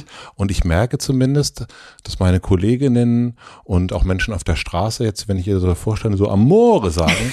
und ähm, das ist zumindest, in, während die ganze Zeit ja Krieg immer wieder gesagt wird, finde ich das eigentlich eine ganz schöne, fand ich das ganz, finde ich das ein gut. Ich glaube, ich werde den Pullover sehr häufig anziehen. Es ist sehr schön. Kannst du das nachvollziehen, dass das, dass Absolut. das, dass das ähm, äh, beglückend sein kann? Absolut. Ich wollte dich nur ein bisschen ablenken und das finde ich ist ein ganz gutes Manöver und das Wort eignet sich dafür. Das, das Wort, ja, das stimmt. L'amore. L'amore. Ähm, die Journalistenschule, auf die du gegangen bist, nachdem du dein Studium nach drei Tagen geschmissen hast. Mhm. Was ist aus den anderen Studenten geworden, aus den anderen Leuten, 15, die, da die wir in der Klasse waren. Mhm. Eine habe ich gerade besucht in Tel Aviv. Mhm. Ähm, Anna, Anna Sasson, lebt in Tel Aviv, wie sie mir sagte, fast auf den Tag genau seit 32 Jahren, also direkt eigentlich nach der Schule. Ja. Äh, und ich habe mich wirklich äh, sehr gefreut, sie da zu sehen. Wir haben uns längere Zeit nicht gesehen, ich glaube vier Jahre. Und ist aus den anderen auch so viel geworden wie aus dir? Ach, so viel. Meine Güte. Naja, ich meine, du bist eine sehr, sehr, sehr, sehr bekannte ja. ähm, Person. Ja, aber es ist sowas und, es, es gibt nicht, also Journalistin in Deutschland gibt es viele, aber es gibt nicht, es gibt nur eine Maischberger. Das ist, das kannst du nicht über dich selbst sagen, aber das ist. Ja klar. Ähm, also aber es gibt, es gibt eben auch, äh, ähm, also da bin ich jetzt mal auf deiner Seite mhm. des Lebens. Also einer, der mit mir in der Schule war, zum Beispiel Martin Weiß, hat das, mhm. was ich eigentlich früher mal machen wollte, äh, erreicht in seinem Leben. Er ist Korrespondent geworden. Er war im Ausland. Ja. Er war im Irak ähm, zum Beispiel. Er war im okay. Iran. Und der hat einfach vor ein paar Jahren gesagt, ist es nicht mehr, hat gekündigt und hey, festangestellte Kündigung heißt, du verzichtest irgendwie auf dein, das machen schon deshalb viele Leute nicht, weil sie irgendwie Pensionsansprüche oder was auch immer. Und er hat gekündigt und hat gesagt, ich schreibe jetzt und äh, er schreibt jetzt. Er hat sich irgendwie zurückgezogen nach Regensburg und hat diesem, diesem äußeren mhm. Karriereweg, wenn man so will. Ähm, Dem Rainer Langhans Weg, meinst du? Nee, der hat, nee, der hat Gott sei Dank nicht Rainer Langhans Weg, nein. Er du hast mich erst mit Rainer Langhans verglichen, da bin ich noch gar nicht das wütend gewesen. Jetzt erst, das sickert jetzt, jetzt, jetzt kommt das mal durch, meine Güte. Nein, ich hatte einen langen Disput mit Rainer Langhans. Aber Martin zum Beispiel hat einfach diese Entscheidung getroffen, das ist ähm, wirklich äh, bewundernswert. Caroline, ähm, eine meiner ältesten und engsten Freundinnen, hat eine ähnliche Entscheidung getroffen, ähm, hat alle möglichen Dinge gemacht, die äh, eben nicht diese Beschäftigung nur sind mit den Themen, die man äh, von außen reinbekommt, sondern ähm, ist einfach ein Stück weitergegangen. Auch also deswegen, also äh, ich versuche mir da keine Wertung zu erlauben. Was mir schon auffällt, ist, dass von den 15, die wir waren, mhm. nicht mehr so viele im klassischen Journalismus arbeiten, weil sich der klassische Journalismus gerade für unsere Generation ja enorm verändert hat. Die, die für Zeitungen geschrieben haben, wurden einfach nicht mehr ausreichend gut dafür bezahlt. Ja. Ähm, die, die für ähm, Radio gearbeitet haben, wurden auch zum Teil nicht mehr ausreichend gut bezahlt, gerade wenn sie freiberuflich waren. Andere sind festgesteckt in ihren Systemen. Und also ich glaube schon, dass es eine für den Journalismus eine unglaubliche ähm, Veränderungszeit gewesen ist, gerade so die letzten 15 Jahre mit dem Aufkommen von Social Media, mit den neuen Aufgabenfeldern dazu, mit den sinkenden Budgets. Also insofern haben ganz viele auch einfach gesagt, das ist eigentlich gar nicht das, was ich wollte. Und ich hatte Glück. Du hattest Glück? Mhm. Und was noch? Ich glaube, Glück rei also ich, Glück. Na, du hast ja schon festgestellt, dass ich viel arbeite. Hm. Nein, aber ich hatte wirklich Glück, weil hm. jemand in meiner Position musst du auch einfach Glück haben. Das ja, das glaube ich auch. Ich glaube so? auch, dass es. Das kann man ist, sich ja nicht selber wählen. Ähm, aber ich glaube, Glück allein reicht nicht. Es hat immer was mit, ähm, dass man auch präpariert ist, ähm, da, zu tun. Es ist nie nur eins. Äh, da bin ich, also würde ich immer sagen, dass das Glück trifft diejenigen, die vorbereitet sind. Und dann Mag sein, aber ich hatte ja auch mal die Entscheidung getroffen, ganz aus dem Beruf rauszugehen, eine Weltreise zu machen. Ich war acht Monate gar nicht in Deutschland, bin wiedergekommen, habe wieder versucht, Fuß mhm. zu fassen. Es hat einfach nicht wirklich funktioniert. Wann war das? Ähm, 95 sind wir wiedergekommen, 96 hatte ich ein Jahr noch mit Spiegel TV, das sehr erfolglos war. Dann war ich noch mal kurz bei RTL mit Greenpeace, Greenpeace TV, TV mhm. genau. Und dann war. Bei RTL Greenpeace TV, das muss man ausmachen. Deswegen hat es auch nicht so lange gedauert.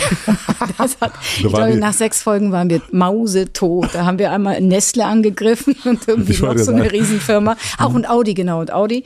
Und dann war, war Schicht im Schacht. Da, da, da klingelte das Telefon. Ja. Das weiß ich nicht, aber wir hatten keine Werbebuchungen. Ja, eben, das, das meine ich. Also das ist ja, das ist ja völlig klar, wenn, wenn, wenn bei RTL jemand irgendwie den großen Firmen an die, äh, an die Tür scheißen will, dann. War eine wirklich tolle Erfahrung mit Stefan Lambi übrigens, der heute wirklich fantastische Dokumentarfilme macht über Politik. Ähm, der hat damals seine Firma gegründet, deshalb. So, und dann war erst einmal Schicht im Schacht. Ich, mhm. ich habe dreieinhalb oder zweieinhalb Jahre gar nichts mehr im Fernsehen gemacht. Nicht, weil ich schlechter gewesen wäre, als ich jetzt bin oder damals war, sondern weil einfach keiner daran geglaubt hat, dass ich ähm, die Berechtigung hätte, ähm, auf einer Bühne zu stehen im Fernsehen, in eine Kamera zu sprechen. Weil das, also das, weil heißt, das also gefloppt also, ist, dieses Greenpeace-Ding? Ja, zwei Sachen waren. Also die Spiegel-TV-Geschichte ist nicht gut gelaufen und Greenpeace ist gefloppt und dann hast du irgendwann mal so einen so so einen Makel.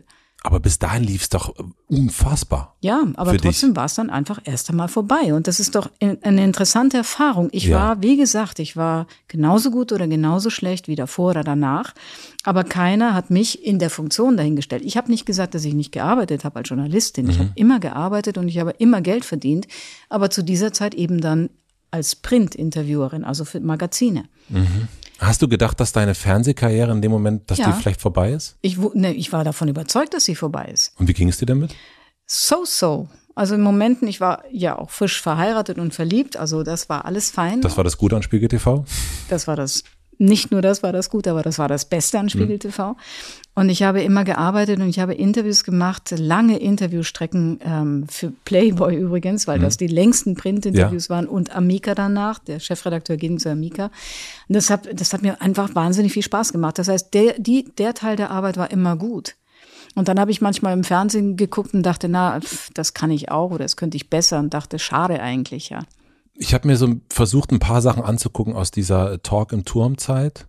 Und da gibt's nicht, nicht so viel, also was man da, äh, was man da so finden kann. Aber was ich gesehen habe, war eine, eine sehr junge Sandra Maischberger, aber die schon, also ich meine, du warst damals 24, 25. Sowas in der Art, ja. Aber schon wahnsinnig erwachsen. Hm. Also das hat mich total umgehauen. Definiere erwachsen.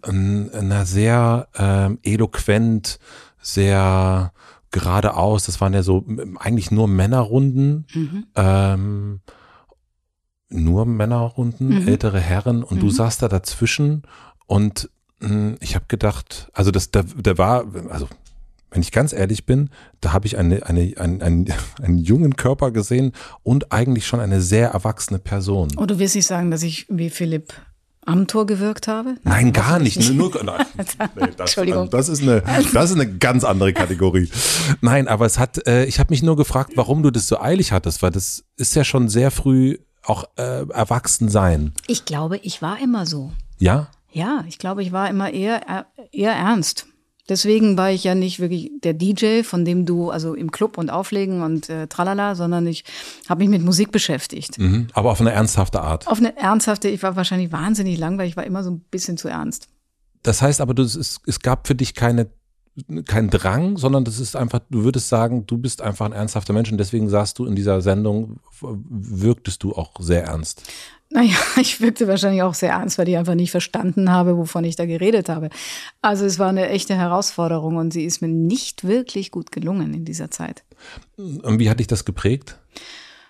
Ah, in zweierlei Hinsicht. Ähm, die eine Abstraktion zu lernen, dass wenn in der Zeitung steht, das ist eine dumme Nuss, das stand über dich? Aber klar, also nicht so, weil das wäre ja ein bisschen äh, schlecht formuliert, aber es stand natürlich jeden, jeden, jede Zeitungskritik formulierte, gerade im Vergleich zu Erich Böhme. Das war dein Co-Moderator. 64 Jahre, 20 Jahre lang Spiegel-Chefredakteur gewesen.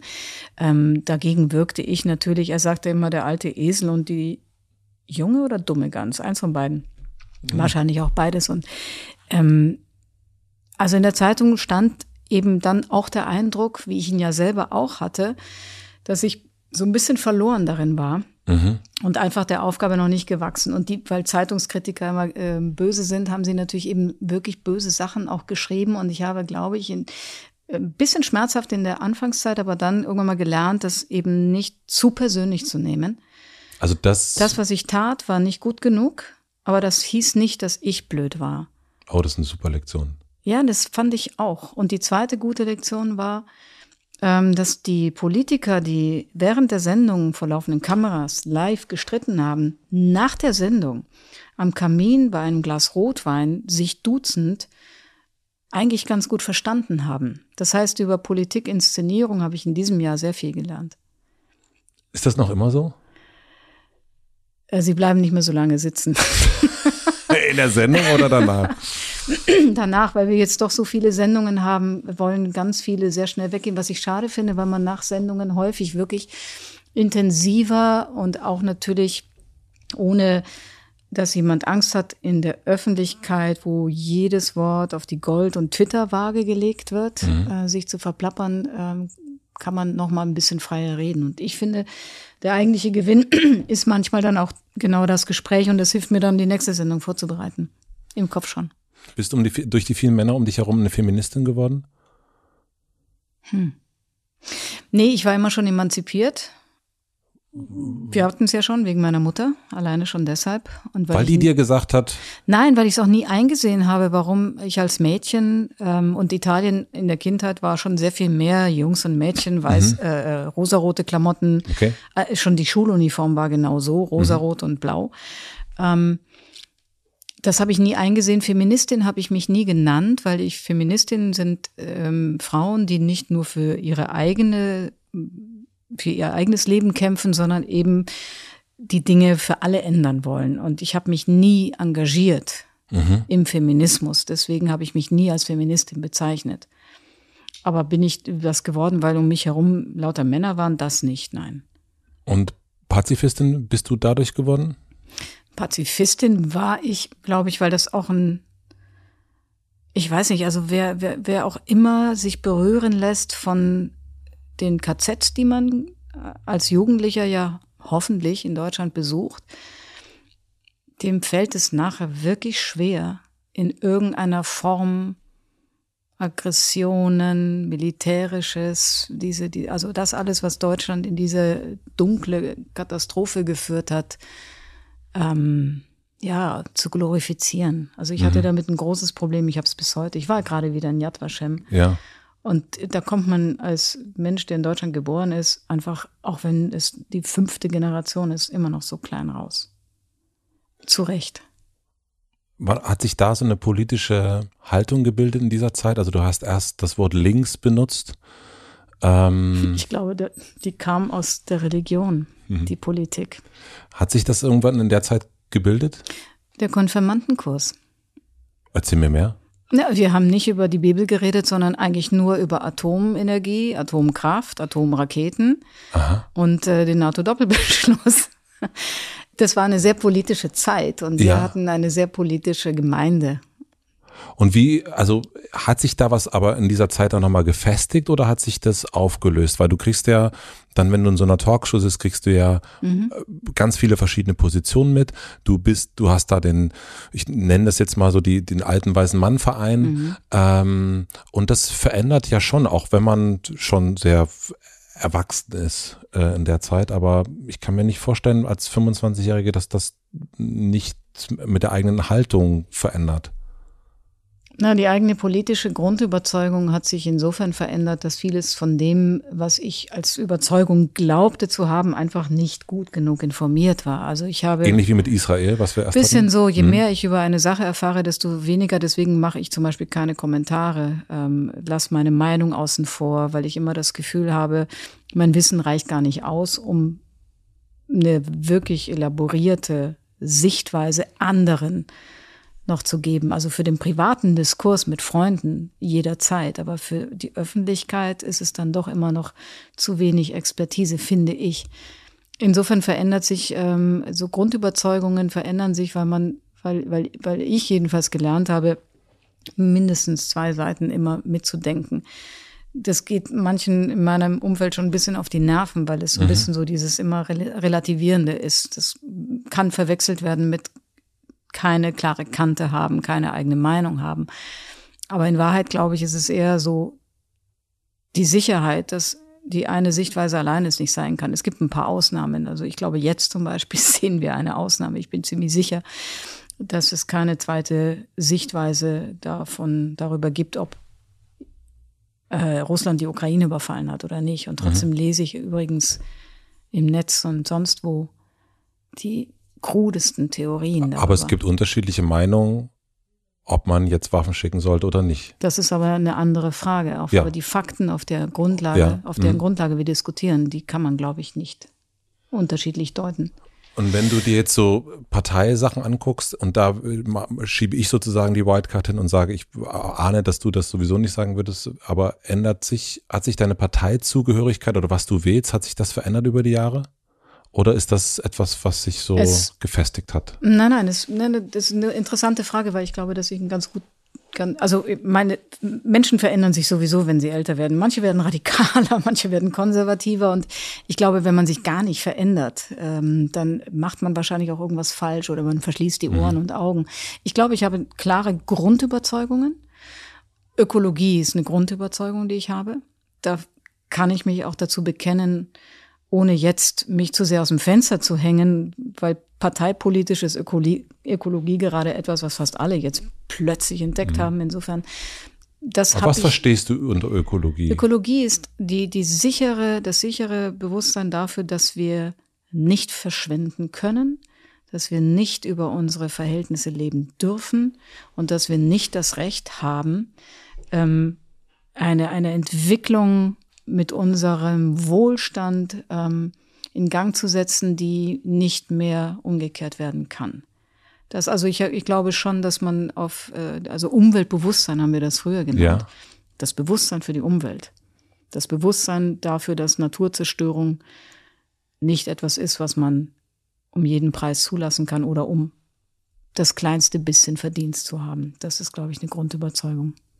Da muss ich was dazwischen fragen. Mhm warum hast du dann die Haltung von Richard David Precht als radikal eingestuft, als er sagte, keine SUVs, Ja, äh, war- keine Inlandflüge und keine ist so eine- Kreuzfahrten mehr? Das ist ein typischer Talkshow-Moment, sage ich jetzt mal. Ähm, die, äh, die Weil der hat mich total überrascht. ja, mich auch.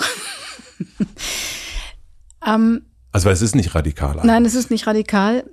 Ich habe einen Menschen vor mir und keinen zweiten Gesprächspartner, also nehme ich manchmal einfach genau die gegenteilige Position ein und versuche natürlich das zu sagen, was zu einem Diskurs an Kritik vorgebracht werden muss. Also klar, wenn ich einen SPD-Politiker habe, versuche die Position der CDU ins Gespräch zu bringen.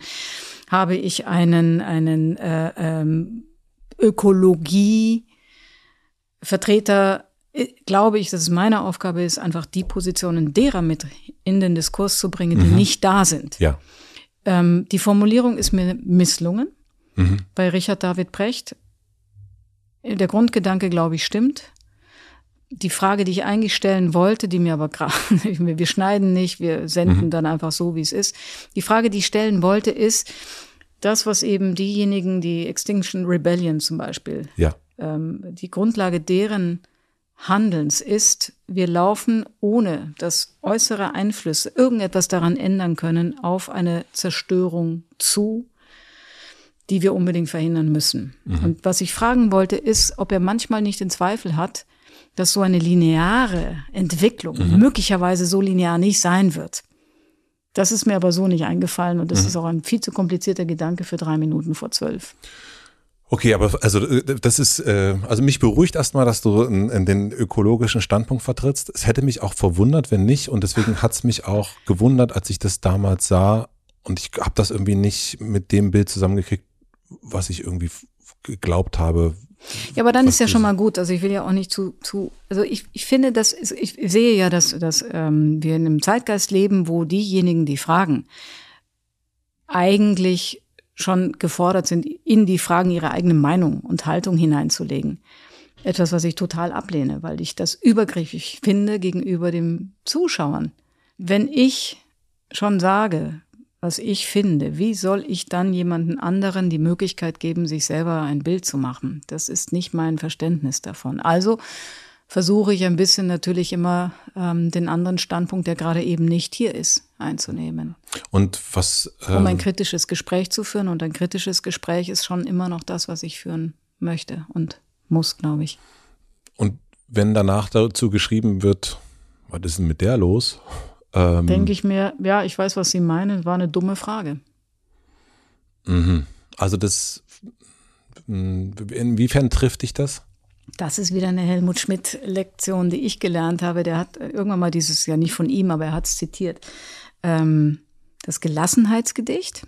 Das kenne ich nicht. Lieber Herrgott, gib mir die Kraft, die Dinge zu ändern, die ich ändern kann. Gib mir den Gleichmut zu ertragen, was ich nicht ändern kann. Und die Weisheit, das eine vom anderen zu unterscheiden. Mhm. Das ist ein schönes Gedicht. Es ist nicht wörtlich formuliert. Ich habe echt ein ganz schlechtes Gedächtnis für wörtlich formulierte Gedichte, aber ich finde den Sinn sehr gut und ich, es gibt manche Dinge, die laufen schief und dann wünsche ich mir, man hat die Würde, das zu ertragen Ja. und auch dann letztlich eine innere Haltung und Kraft, etwas zu ertragen, was man nicht ändern kann. Hast du gelernt, dass du das Bild, das über dich herrscht, nicht ändern kannst? Das hast du dann schon gelernt mit 25? Was, was für ein Bild herrscht denn über mich? Warum soll ich mich denn damit beschäftigen, was für ein Bild über mich herrscht? Mm, Ist das wirklich, äh, also sollte mich das wirklich beschäftigen? Das hat dich beschäftigt. Hat es? Sich dadurch zu definieren, ob die Menschen einen gut finden oder nicht, mit diesem Kapitel habe ich So abgeschlossen. siehst du. Ach so, du meinst, ich hatte es mal. Ja. Ah, okay. Siehst du schon wieder so lange her, dass ich mich nicht dran erinnern kann. ja, vielleicht. Ich glaube, also das kann ich dir nicht glauben. Ich Also- kann dir nicht glauben, dass es nicht, also so, wenn man als Mensch unterwegs ist, in die Öffentlichkeit geht, ähm, Menschen interviewt, wie auch immer. Es gibt ja auch immer, es gibt ja nicht nur Hauptsache, ich find's gut, sondern es gibt ja auch schon eine Art von, wie findest du das und so weiter und so fort. Es gibt ja auch ein Gegenüber. Das, ist Das ja stimmt, klar. aber das, das Gegenüber, was dann relevant ist, also, Mhm. Wie gesagt, ich, ich reflektiere viel zu wenig über solche Dinge, als dass ich hier darüber reden sollte. Aber das Gegenüber, was für mich relevant ist, sind äh, mein Team, also die mit mir eine Sendung vorbereiten, wenn ich das, was wir gemeinsam vorbereiten, verbocke und die mir das danach zum Verstehen geben, ist das für mich eine relevante Rückmeldung. Da finde ich es absolut wesentlich, was die denken. So, meine Familie, natürlich, weil äh, die im Zweifel dann mit mir in Verbindung gebracht werden. Also will ich nicht so viel Schande machen, hätte man früher gesagt. Mhm. Und ich weiß es nicht, ob ich, aber ich, ich rede mich gerade um Kopf und Kragen, weil ich einfach versuche beim Denken, äh, beim Reden zu denken und ich komme auf keine gute Antwort. Ich kann es dir nicht sagen. Ich habe schon lange nicht mehr drüber nachgedacht, was jemand über mich denkt und sagt. Aber vielleicht, wenn ich es täte, könnte ich es dir sagen. Wie bist du dir sicher, dass das Team, das du bezahlst und deren Chefin du bist, dir die Wahrheit sagt? Das kann ich dir nicht sagen. Aber ich glaube, ähm, dass das doch wie ich kritische Journalisten und unabhängige Geister sind und ähm, dass die sich nicht so sehr beeindrucken lassen. Wir sind erst abgebogen. Und übrigens, das kann schon sein, dass meine Produktionsfirma sie bezahlt, aber sie arbeiten ja an etwas, was ihnen, glaube ich, auch wichtig ist. Also das jedenfalls ist der Geist, mit dem wir das tun. Und klar, wahrscheinlich, wenn ich aus dem Raum bin, keine Ahnung, was sie über mich sagen. Hm. Manchmal versuche ich es rauszufinden, aber ähm, komme nicht weiter. Giovanni Di Lorenzo nannte dich Feldwebel. Und kleiner das, Feldwebel. Kleiner Feldwebel. Kleiner Feldwebel, so viel. so viel. Und ich sage mal so, einen, also ich war, ich habe keinen Wehrdienst geleistet, ähnlich wie die Bundesregierung, die aktuelle. Also ja. zumindest da ist ja niemand dabei. Doch, äh, doch, doch. Nein. Doch, warte. Nein. Hat nicht Lars Klingbeil gedient? Also laut deinem alten Produzenten? Lindner. Nein. Doch, er das hat zuerst. Foto. Nein, das nein, Christian Lindner hat zuerst nicht gedient und hat sich dann gemeldet und ist dann ähm, ist in den Bund noch gegangen. Ja. Aber der hat doch irgendeine Aufgabe. Ich habe das gesehen bei deinem, deinem alten Produzenten Küppersbusch. Mhm. Äh, der hat dazu einen Beitrag gemacht, der herrlich natürlich war. Mhm, ähm, Glaube ich sofort. Und äh, und da ähm, kam am Ende raus, dass niemand ernsthaft äh, äh gedient hat in der aktuellen Aber Bundesregierung. Wie gesagt, bei Christian Lindner würde ich jetzt mal einfach eine Wette abschließen. Friedrich Küppersbusch, wenn Sie das hören. Ja, Friedrich, sorry. Um wie viel geht's? Wie, wie, auf was wir haben nie um Geld gewettet. Sondern? Um was wettest Obwohl mein Gedächtnis ist so schlecht, vielleicht haben wir auch mal um Geld gewettet. Eine, eine Flasche, eine Flasche äh, äh, Rosé. Ähm, wir sind erst abgebogen bei der Überzeugung. Und da sind wir abgebogen bei, haben einfach nur das Ökologische genommen. Mhm. Ähm, lass uns da nochmal zurückgehen, was noch andere Überzeugungen sind, die dir vielleicht noch geblieben sind oder die du vielleicht verändert hast. Du hast erst gesagt, radikal und konservativ wohin ging es denn bei dir? Warst du radikal und bist konservativ Aber das geworden, ist eher so eine, so eine lebenskulturelle Sache. Mhm. Ich glaube, ich hatte zum Beispiel nie das Gefühl, dass ich ein Mensch bin, der heiratet, ja, Standesamt und solche Dinge. Und ähm, ich meine, du hast äh, geheiratet und hast kein Wort verstanden. Genau. Was ja auch die beste Art ist zu heiraten wahrscheinlich, die man sich vorstellt. Muss mal ganz kurz erzählen, du hast einen Tschechen geheiratet, weil dein Mann ein Tscheche ist. Und naja, ist jetzt, er hatte schon die deutsche Staatsbürgerschaft, als ich ihn geheiratet habe. Aber wir haben, wir haben eben gedacht, Standesamt, so ist alles langweilig. Wir machen irgendeine Zeremonie und dann habe ich mal eine Weile recherchiert, wenn einem Standesamt mhm. zu langweilig und zu spießig, das mhm. ist das Wort ist, was macht man dann? Und dann war ich irgendwo bei komischen Ritualen äh, in Afrika und dachte, nee, das ist jetzt wirklich albern. Aber es wäre nicht lustig. Ja, aber das hat ja dann auch keinen Halt. Wir wollten uns was versprechen. Und wir wollten das gerne irgendwie für uns machen. Und dann haben wir doch gedacht, wir heiraten. Und dann hat er einen, einen, äh, hat wahrscheinlich jemand bestochen, weil am 1. Mai ist in Tschechien eigentlich auch, alle Ämter sind zu, mhm. aber dieses Standesamt hatte offen. Und ich habe zweimal in einwandfreiem Tschechisch Ja gesagt. Nämlich erstens, als der Mann mich gefragt hat, ob ich auch des Tschechischen mächtig bin und alles verstehe, was er sagt. Ich sagte Anno. Mhm. Und das zweite Mal eben am Ende einer sehr, sehr langen, sehr langen Vortrags äh, habe ich wieder Anno gesagt und das war dann, dass ich meinen Mann geheiratet habe. Und ich habe zweimal deshalb Anno gesagt, weil er mir hinter dem Rücken die Hand gedrückt hat. Das war das Zeichen, dass ich Ja zu sagen oh, habe. Ja? Ist das nicht toll? Das ist wirklich richtig schön. Heute behauptet er, ich hätte zu allen möglichen Sachen Ja gesagt. Ach, das ist wirklich, wirklich schön. So, aber ich hätte nie gedacht, dass ich heirate.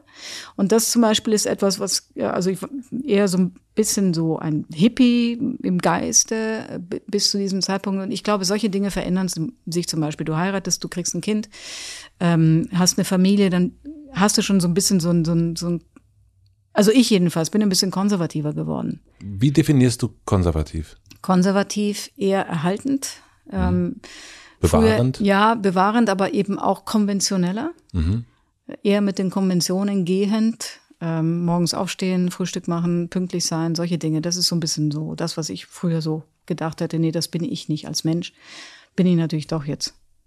Und wo möchte der kleine Feldwebel gerne ein bisschen lockerer werden? Wie spät ist es eigentlich? Wie, viel, wie viele Stunden fragst du mich jetzt hier schon? Es sind zwei Stunden. Das ist noch- Deine Zeit ist vorbei. Das, nein, nein, nein. Vor allem, das sind lauter Fragen, die ich mir nie stelle. Und ich, ich fühle mich nicht wohl dabei. Ernsthaft? Nein, weil ich, das ist so sehr viel. Ich Das möchte ich natürlich nicht. gucke in mich. Nein, in- das ist, nee, ich fühle mich wohl hier bei dir, aber ich fühle mich nicht wohl mit diesen Fragen, weil ich viel, das Gefühl habe, ich muss über la, lauter Sachen reden, die ich eigentlich sonst nicht behandle.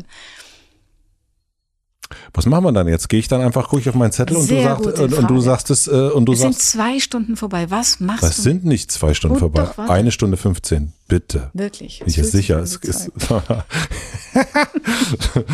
diese Meinung, es, es, gibt, es gibt unterschiedliche Meinungen, wenn man hier rausgeht. Das eine ist, die einen sagen, Mann, die Zeit ist, die Zeit ist aber schnell vergangen und die Nein, aber anderen. das, was, was du machst, ist wirklich interessant und ich würde es wahrscheinlich an deiner Stelle auch so machen, aber ich, ich bin wirklich nicht, was mich selber angeht, ich erzähle, glaube ich, einfach nur Mist, weil ich äh, mich nicht so sehr beobachte. Also ich sag wahrscheinlich mal das, mal das. Also es ist nicht so mein, mein, mein bestes Feld, glaube ich, mich zu beobachten. Deshalb fühle ich mich so gerade ein bisschen. ja, das verstehe ich. Lass uns über Politik reden, Na, das ist so auf einfach. keinen Fall. Komm schon. Nein, es gibt äh, Bitte. Äh, auf, bitte, lass uns bitte über Politik. reden. Das wird die Überschrift werden. Okay, lass uns ein, dann äh, eine Frage zur Politik. Was würdest du Wladimir Putin fragen? Das hat mich neulich schon jemand gefragt. Ach, scheiße. Ich dachte, das ist jetzt mal eine gute Frage. Na, Dann brauchst Also die diplomatische Antwort ist, ähm, die Frage stellt sich nicht, weil er keine Interviews gibt. Ehrlich gesagt, ich habe nicht drüber nachgedacht, wie ich so ein Gespräch beginnen würde und was ich, was ich wirklich damit machen würde, weil ich nicht glaube, dass es ein wahrhaftiges Gespräch Aber stellen wir uns mal würde. vor. Wladimir mal vor. Putin sitzt hier, sagt, ich habe schon sehr viel über mich nachgedacht, ich rede über alles, es gibt keine Wildcard, ich werde zu 100 Prozent ehrlich sein. Das Was- ist schon so eine absurde Vorstellung. Ich kann mich leider da nicht hineinbeamen. Aber stellen wir uns vor, ich hätte die Möglichkeit, ihn zu interviewen. Ähm, ich würde, glaube ich, drei Tage in Klausur gehen erstmal. Weil für mich, ähm, wir hatten es ja schon mal, für mich ist eine Vorbereitung eines Gespräches, selbst wenn ich davon nur einen Bruchteil verwende, äh, die Vorbereitung eines solchen Gespräches ist so enorm wichtig, weil ich das Gefühl habe, das ist dann so, du hast die Verantwortung, du hast ihn vor dir, du kannst so. Übrigens bei jedem Gespräch. Ähm, ich weiß es nicht, weil ich mich nicht vorbereitet habe. Wenn ich jetzt anfangen würde, mich vorzubereiten, könnte ich dir wahrscheinlich fünf, sechs, sieben Seiten Fragen sagen, aber ich muss mich wirklich intensiv mit jemandem beschäftigen und mit den Dingen, die er jetzt tut und aus der Hüfte geschossene Fragen an Wladimir Putin können, glaube ich, nur dämlich sein. Oder ganz, ganz ehrlich, Ja, was denn? Warum haben Sie den Krieg begonnen? Na, wenn die Frage, also wenn, wenn die, wenn die Haben gegeben, Sie, haben Sie, haben Sie die, die, die Morde in Butscha befohlen?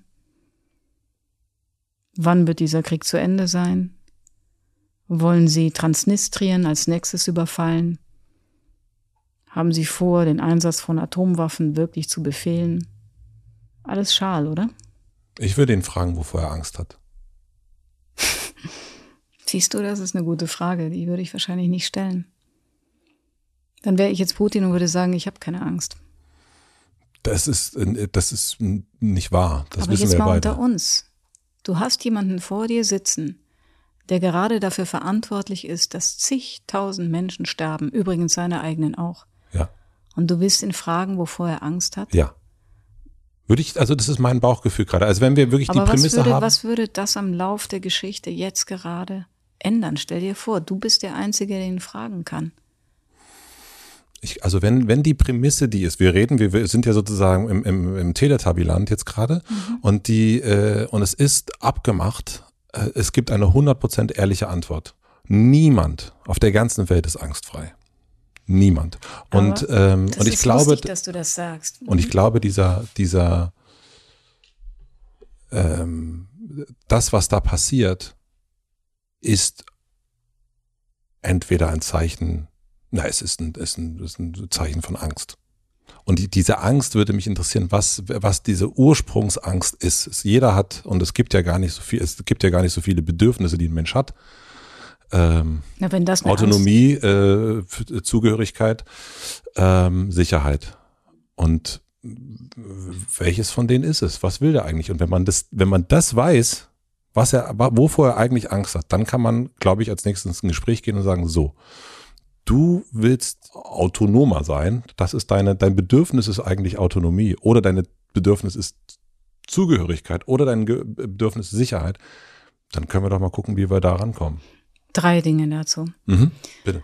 Das ist so ein bisschen den Täter verstehen zu wollen. Mhm. Damit habe ich ein Problem.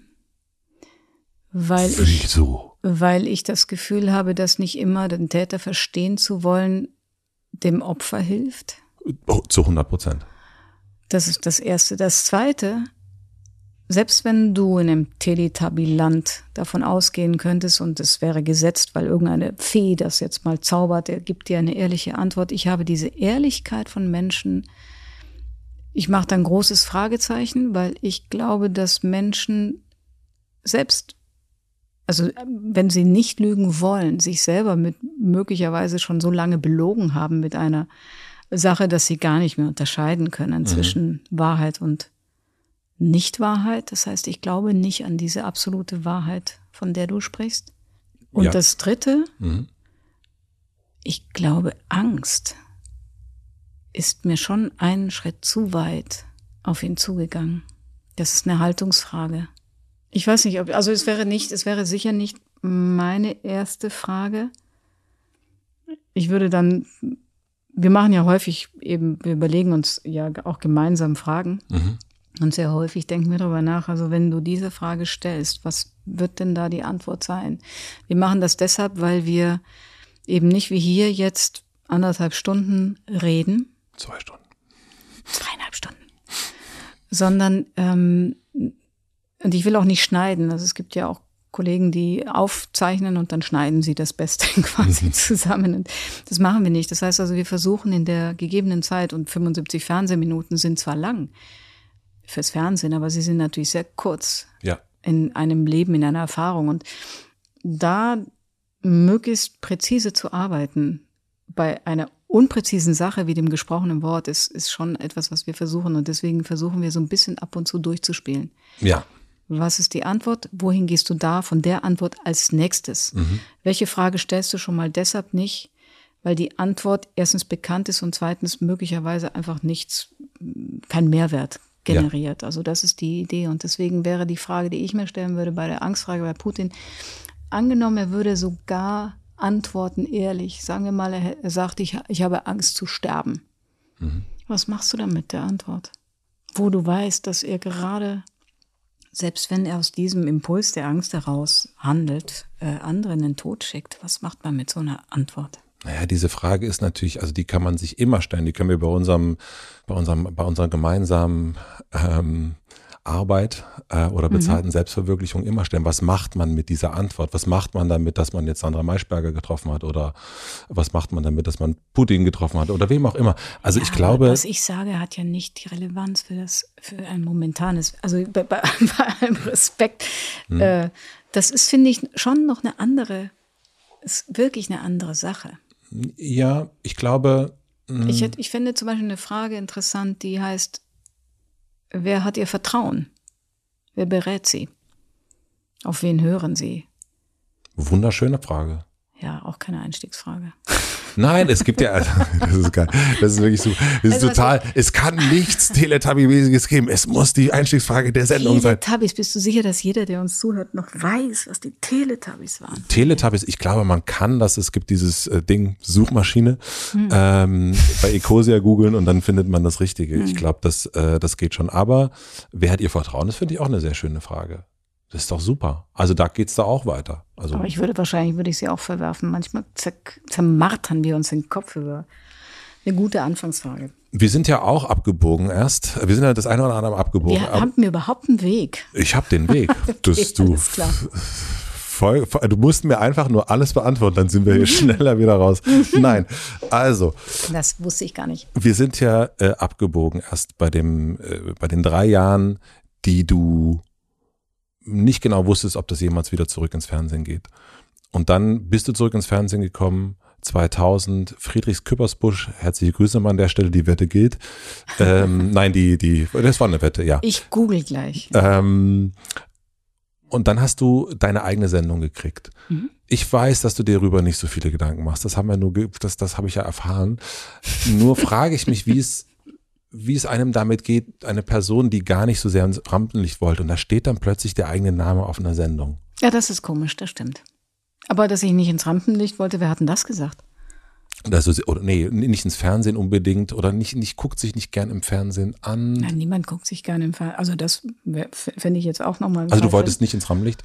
Oder du wolltest ins Rampenlicht? Ich, ich glaube, ich wollte Beachtung, Aufmerksamkeit, möglicherweise Applaus. Doch, doch, sonst kommt man nicht ins Fernsehen. Also das wäre ja sonst, warum sonst würde man auf eine Bühne gehen, wenn man nicht etwas macht, damit andere es sehen, oder? Ja, naja, ist, äh, manche sind, ich würde sagen, aber auch darüber manche geht, nachdenken. Es ja. geht auch, gibt auch Überzeugungen, die einen dahin führen. Und man ja, sagt, das stimmt. Ähm, Als Politiker ist das sicherlich etwas. Ja, oder, oder religiöser Mensch. Mhm. Ähm, ich glaube, das, das, können, das können solche Sachen schon sein. Ja, ich habe gesagt, es gibt eine innere, eine äußere Motivation. Also mhm. Also beides ist sicherlich da. Mhm. So, was war die Frage nochmal? Die Frage war, wie das war für dich damals mit dem eigenen Namen über die Sendung. Fandest du so und so? Hast du schon gesagt, du wolltest doch aus einem Jahr nehmen, ja? Jetzt erzähl dir eine Geschichte, die ich wirklich, ähm, die, die, die ich glaube ich noch nicht erzählt habe dazu, weil ähm, wir haben einen Trailer gedreht für diese Sendung. Ja. Also NTV fing jahrelang mit so einem Trailer an, wo ich so ein bisschen verwischt zu sehen war, verhuscht. Ja und darunter eben mein Name plötzlich dastand. Und ähm, die zeigen wir mal lieber nicht. Nee, äh, die, die, die, die Geschichte ist die, dass ich war in München mhm. zu der Zeit, weil meine Oma ziemlich krank war, die musste ins Krankenhaus. Und ich hatte die Nacht vor dem Trailer mit ihr in diesem Krankenhaus verbracht, mhm. weil sie nicht mehr so richtig sehen konnte. Und ähm, ich bin morgens dann, und das hieß, wir kommen, ich komme nach Berlin und wir, ich muss ein paar Pressetermine machen. Und ähm, dann bin ich nach Berlin gekommen. Also ich bin wirklich aufgewacht in diesem Krankenhausbett und habe mich in dieser wirklich ziemlich seltsamen Dusche mhm. ähm, geduscht und bin nach Berlin. Und dann ha, haben, haben die mich mit der Nachricht überrascht, ja, wir machen heute einen Trailer für die Sendung. Ich war weder gestylt noch geschminkt noch sonst irgendwas. Ich habe gesagt, echt, das wollt ihr jetzt heute tun. Ich fühle mich jetzt gerade nicht so. Und dann haben wir diesen Trailer gedreht. Ähm, irgendwie, ich gehe mal links durchs Bild und rechts durchs mhm. Bild und äh, Gesicht nah, aber dann auch ein bisschen verwaschen und so etwas. Und der lief dann jeden Tag, jeden einzelnen Tag dieser Sendung. Und nach dem Dreh bin ich wieder zurück nach München geflogen und war bei meiner Großmutter im Krankenhaus, die dann über den Jahreswechsel leider gestorben ist auch. Also als ich die Sendung begann, lebte sie nicht mehr. Mhm. Und alles okay, bis alt geworden hatte, glaube ich, ein erfülltes Leben. Aber und dann sehe ich immer diesen Trailer. Also mein Name, der da steht, verbunden mit dem Moment, in dem das stattfand. Das war dann doch der stärkere Eindruck. Ich musste dann immer an, an diese Nacht denken und äh, und das hat ein bisschen so verwischt, dass da der Name drüber. Wie ich sage, das ist der Wüstensand, ja du machst etwas und dann kommt der Wind und verweht es und ähm, dann ist es auch schon nicht mehr so von Bedeutung. Aber was ist aus dieser Zeit geblieben? Ich meine, es waren über 1200 Sendungen, die ihr gemacht habt. Ich habe es nicht gezählt. Ähm, ich auch nicht, aber ich habe es irgendwo gelesen. Aber ähm, was, ist, was ist für dich geblieben aus der Zeit? Na, ein Haufen von sehr intensiven Gesprächsbegegnungen. Welche kommt dir zuerst in Erinnerung? Naja, der Anfang war schon prägend weil sich die CDU gerade unter dem Parteispendenskandal zerlegte. Ach, der Herr Kohl, ja. Mhm. Herr Kohl, und ich weiß, dass wir einfach ähm, im Prinzip laufend bekam ich Menschen ins Studio, die zum Teil, also einmal tatsächlich ähm, bekam ich reingeschrieben, wir hatten ja keinen Knopf, Christian Wulff ist da.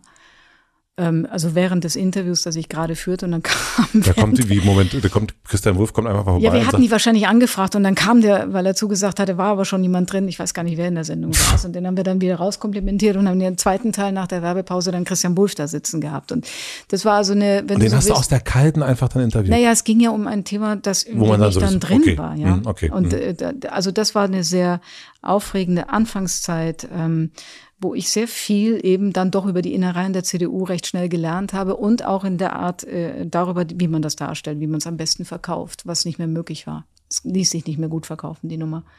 Also die, äh, die, äh, die Spendenaffäre, wie man die hätte gut verkaufen ja. können. Mhm. Es, kam, es kam Rita Süßmuth ins Studio und äh, fragte uns, wissen Sie schon mehr? dann dachte ich irgendwie, das weiß ich noch. Und dann habe ich Wolfgang Thielse interviewt und am nächsten Morgen habe ich mein Radio angemacht und dann wurde unsere Sendung zitiert im Radio. Da habe ich gedacht, siehst du, das ist etwas, was ich immer machen wollte. Äh, du führst ein Interview und es äh, ist Teil der Nachrichtenwelt. Das fand ich ganz toll. Relevanz. Mhm, Relevanz, ja. 9-11, Helmut Schmidt, habe ich schon gesagt. Das Interview mit Helmut Kohl ist mir im, auch deshalb im Gedächtnis geblieben, weil er vorher unbedingt mit mir essen gehen wollte, um zu prüfen, ob ich überhaupt würdig bin, ihn zu interviewen. Und ähm, wie hast du es ihm bewiesen? Ah, ich bin einfach sitzen geblieben und habe mir seine Geschichten angehört. so. Und, und immer noch keine ich, Feministin geworden. Und dann, und dann habe ich ihn in der Sendung doch nach der Spendenaffäre gefragt, daraufhin ist er nie wieder gekommen. So. Es ist mir in Erinnerung geblieben, Henry Kissinger.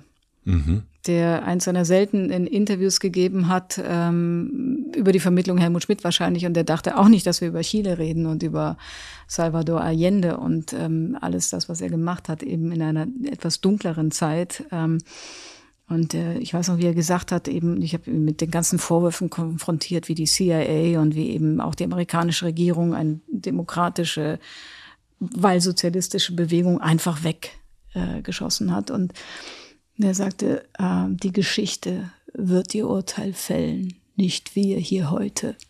Mhm. Dachte ich auch, ein guter Showman. Also solche Dinge bleiben in Erinnerung. Also tatsächlich die, wo ich das Gefühl habe, Politik und Geschichte verschmelzen. Was ist eine gute Frage für dich? Eine gute Frage ist eben eine Frage, die äh, jemand zum Nachdenken bringt. Erstens. Ähm, die den Zuschauer mitnimmt oder den Zuhörer. Mhm. Also so, dass er die Antwort wissen möchte. Selber auch. Sich mhm. denkt, ja, das hätte ich jetzt auch gefragt. Eine Frage, die jemanden vielleicht, wenn er sehr stark in einem Konzept ist, aus dem Konzept bringt. Eine Frage, die äh, Erkenntnis Gewinn bringt? Es gibt ganz viele Möglichkeiten guter Fragen. Wann hat dich eine Frage aus der Bahn geworfen? Ja, also neben den 30, die du vorher gestellt hast. naja, immerhin. Eine, haben, uns doch beid, haben uns doch beide. eine, die mir gestellt wurde oder eine, die ich gestellt habe?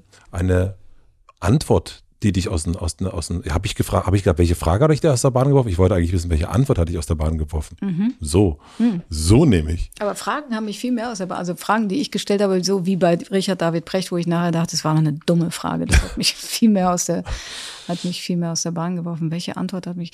Ja, ich habe, ich habe einen, einen wirklichen Moment, äh, der, der, mir so auch nicht mehr passiert ist, Gott sei Dank, wo ich wirklich auch gelernt habe. Das war live aus dem Schlachthof. Mhm. Was vor Talk im Turm war? Jugendsendung und ja. ich hatte eine, eine, eine junge Frau, die an AIDS erkrankt war vor mir. Und ich wollte so in sie hineinhorchen und wollte wissen, wie sie damit umgeht, äh, wie das ist, Lebensende und so. Und habe sie einfach dann mal schnell und schnippisch gefragt, äh, wie viel Zeit gibst du dir noch? Und das war, das, ja. das sofort, sofort. Du hast es gemerkt, das Publikum hat ja. gemacht und sie war wirklich ähm, nicht gut drauf. Und das habe ich, ich habe gemerkt, dass Fragen eine Wirkung haben können. Mhm. Das hat, also das habe ich echt nicht vergessen, ja. Gibt es eine Frage, auf die du noch keine Antwort gekriegt hast, aber die du immer wieder stellst? Ach, immer warum. Also die, die Warum-Fragen sind ja immer die, wo die Menschen am wenigsten gut antworten können drauf. Weil sie so wie ich wenig reflektiert sind. Ähm, damit möchte ich mich, nachdem du jetzt schon die ein oder andere Wildcard ausgespielt hast, nicht zufrieden geben. ja, aber du, du denkst immer, ich, dass ich. Ich denke gar nichts. Nein, du denkst, ich denke, ich tue Dinge und dann setze ich mich dahin und denke nach, was ich getan habe. Das bin ich gar nicht. Ich kann es dir nicht beantworten. Ich kann dir Steuersätze referieren. Nein, aber ich glaube, also ähm, wie hängt die Welt zusammen und so weiter. Da gibt es ja ganz verschiedene Fragen, die man sich stellen kann. Du denkst immer, ich möchte das immer nur so auf einer Psycho-Couch hier beantwortet wissen. Ja, nee. Bisschen. Ähm, aber das ist nicht der Fall. Was ist der Unterschied zwischen dem, was du damals gemacht hast bei NTV und dem, was du danach gemacht hast? Also was ist der Unterschied für dich für eine Interview-Show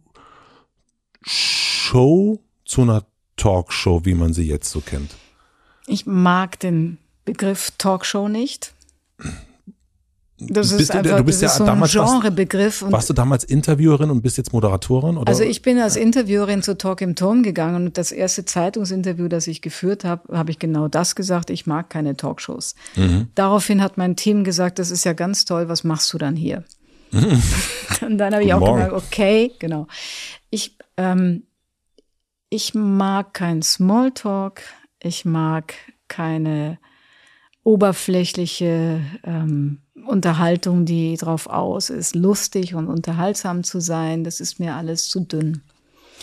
Also insofern glaube ich, das hat sich nicht verändert. Die Form, in der ich damit arbeite, hat sich verändert. Es ist ein Unterschied, ob du in einem kleinen Studio an so einem Tisch sitzt wie wir jetzt und ähm, da sind ein Kameramann ist da und nee, zwei Kameramänner und eine fest installierte Kamera oder ob du in ein Studio gehst, wo Publikum ist und äh, man erst einmal begrüßt wird und die anderen begrüßt. Also der Raum, in dem man fragt, ändert sich. Äh, die Zielrichtung der Fragen vielleicht, je nachdem, ob du bei NTV in einem wirklich in einem Sender arbeitest, wo die Leute einschalten, weil sie Informationen haben wollen, oder ob du im ersten sendest, ähm, letztlich gegen den Einschlafimpuls deiner, mhm. deiner äh, durchaus unterschiedlich interessierten Zuschauerschaft. Ähm, das ist ein Unterschied, das herauszufinden. Und ich bin schon so ein bisschen auch dienstleistungsgetrieben. Ich arbeite für die, mhm. die da sitzen oder liegen. Und deswegen denke ich mir immer, was, was könnte die jetzt interessieren? Ich denke jetzt auch während unseres Gespräches die ganze Zeit, wirklich, wer hört sich das an?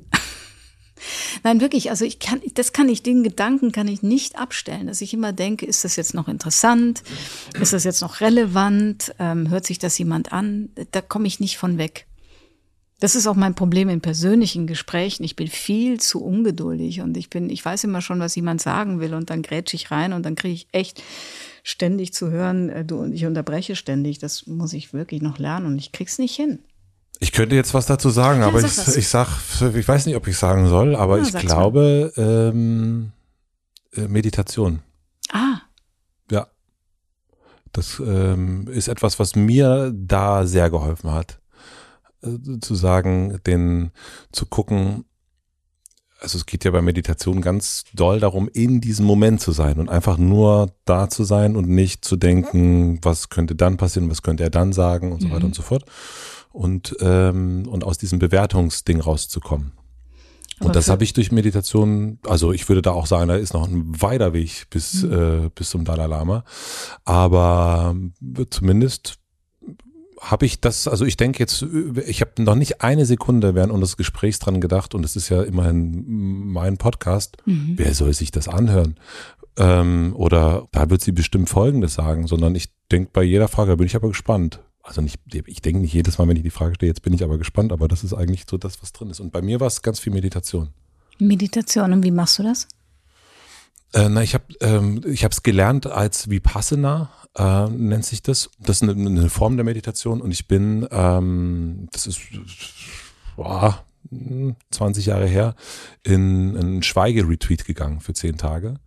Und da ist mir das beigebracht worden und das ist eigentlich die Methode, mit der ich das immer noch im Grunde mache. Jetzt manchmal nutze ich eine App dazu, äh, die so ein bisschen anleitend ist oder gibt es auch auf YouTube oder wo auch immer. Ja, aber was genau, was, was genau, also was genau machst du dann? Also was macht die Anleitung? Die sagen dir, entspann dich oder wie, wie, wie geht das? Mm, naja, zum Beispiel mh, mm, lernt man erstmal so die, erstmal zu sitzen.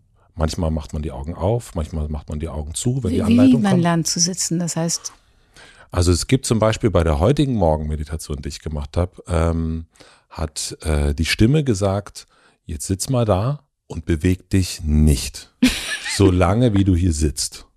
Und jeden Impuls, den du hast, dich zu bewegen, den nimmst du wahr als das ist ein Impuls Mhm. und den schiebe ich wieder weg. Das ist ein Impuls und den schiebe ich wieder weg. Und dann gibt es natürlich relativ schnell den Impuls, dass man sich jetzt auf jeden Fall ganz dringend bewegen muss, weil man ja sich, weil man daran denkt, die ganze Zeit sich nicht zu bewegen. Also bei mir ist es zumindest so. Wie lang ist die Strecke dann? Heute Morgen waren es 15 Minuten. 15 Minuten ohne Bewegung. Ja, Und hast du es durchgehalten? ja. Cool. Und, ähm, und das ist dann interessant, weil dann bin ich zumindest in so einen, irgendwann in einen Zustand gekommen, wo ich so, ja, okay, jetzt will ich mich bewegen, aber ich mache es jetzt nicht. Und dann ge- gehört, hört der Impuls auch auf. Das ist ähnlich wie mit einem mit einer Handysucht oder mit solchen Sachen. Jetzt habe ich den ist toll.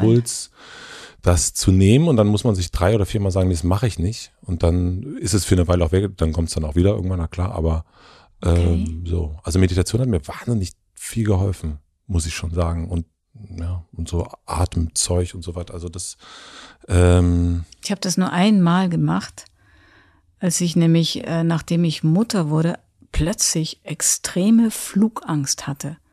mhm. Und da ich zu dieser Zeit irre viel geflogen bin, erst du recht. bist Mutter geworden und hast danach eine Flugangst gehabt. Ja, also vorher bin ich Sachen geflogen, also in Afrika, wo Flugzeuge irgendwie Löcher im Boden hatten und äh, einmal mit einem Freund, der gerade seinen Flugschein gemacht hat über den Pazifik und lau also lauter Sachen oder in einem Sturm in, in Polen, also keine Ahnung, ich hatte nie Angst. Nie. Und dann bin ich Mutter geworden und hatte plötzlich, und es überfiel mich bei dem ersten Flug nach Köln zur Sendung, wo ich auch deshalb geflogen bin, hin und zurück, damit ich schneller wieder da bin.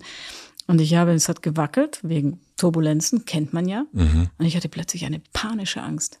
Wirklich, habe ich gar nicht gekannt. Panische Angst. So, dass ich mich wirklich in den Vordersitz gekrallt habe.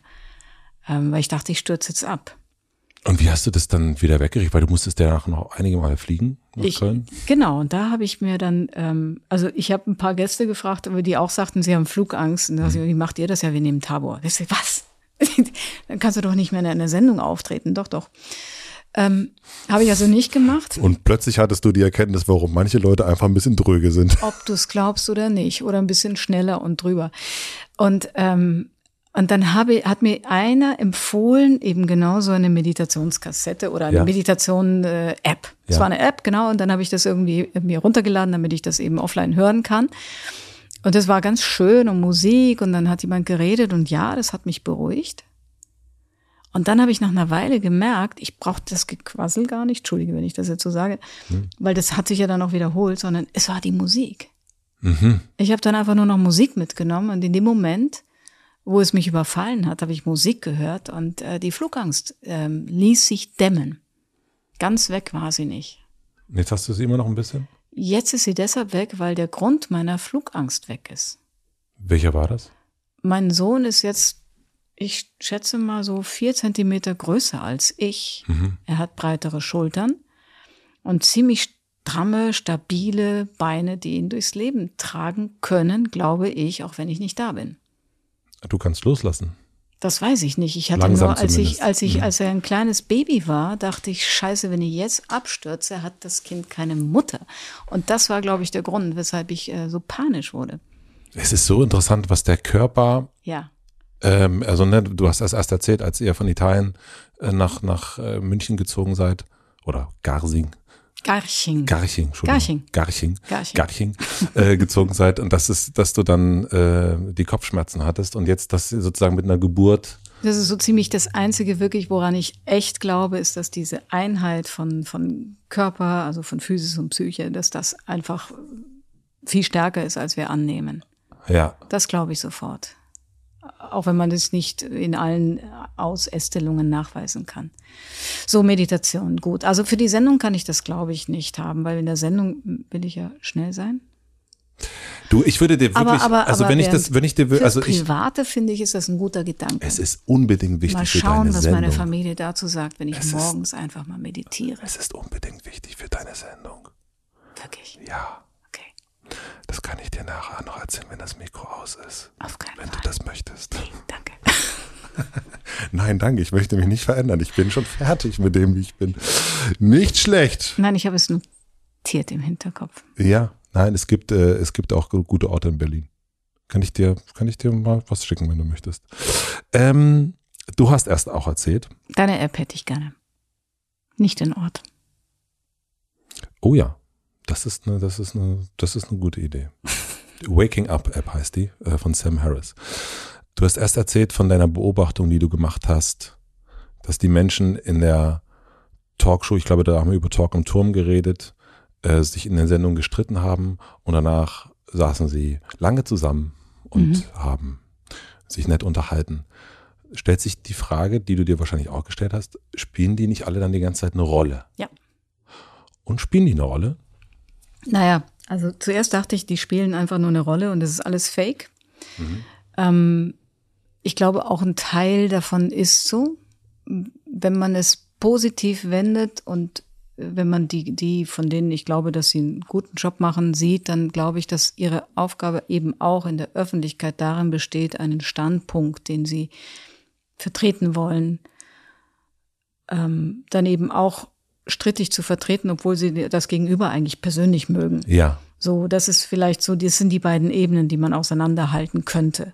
Also ist man vielleicht ein bisschen schärfer in der Sache, obwohl man sich eigentlich mag. Das ist so eine Ebene, die ich häufiger beobachte. Also Findest du das gut, weil dann die Sendung spannender ist? Nee, ich mag es auch, deswegen thematisiere ich es dann auch in der Sendung. Wenn ich merke, dass da, dass die sich vorher geduzt haben oder so, versuche ich diese Ebene mit reinzuholen, so mhm. dass man einfach manchmal so einen Moment hat, wo man das aufbricht und sagt, aber eigentlich respektiert ihr euch doch.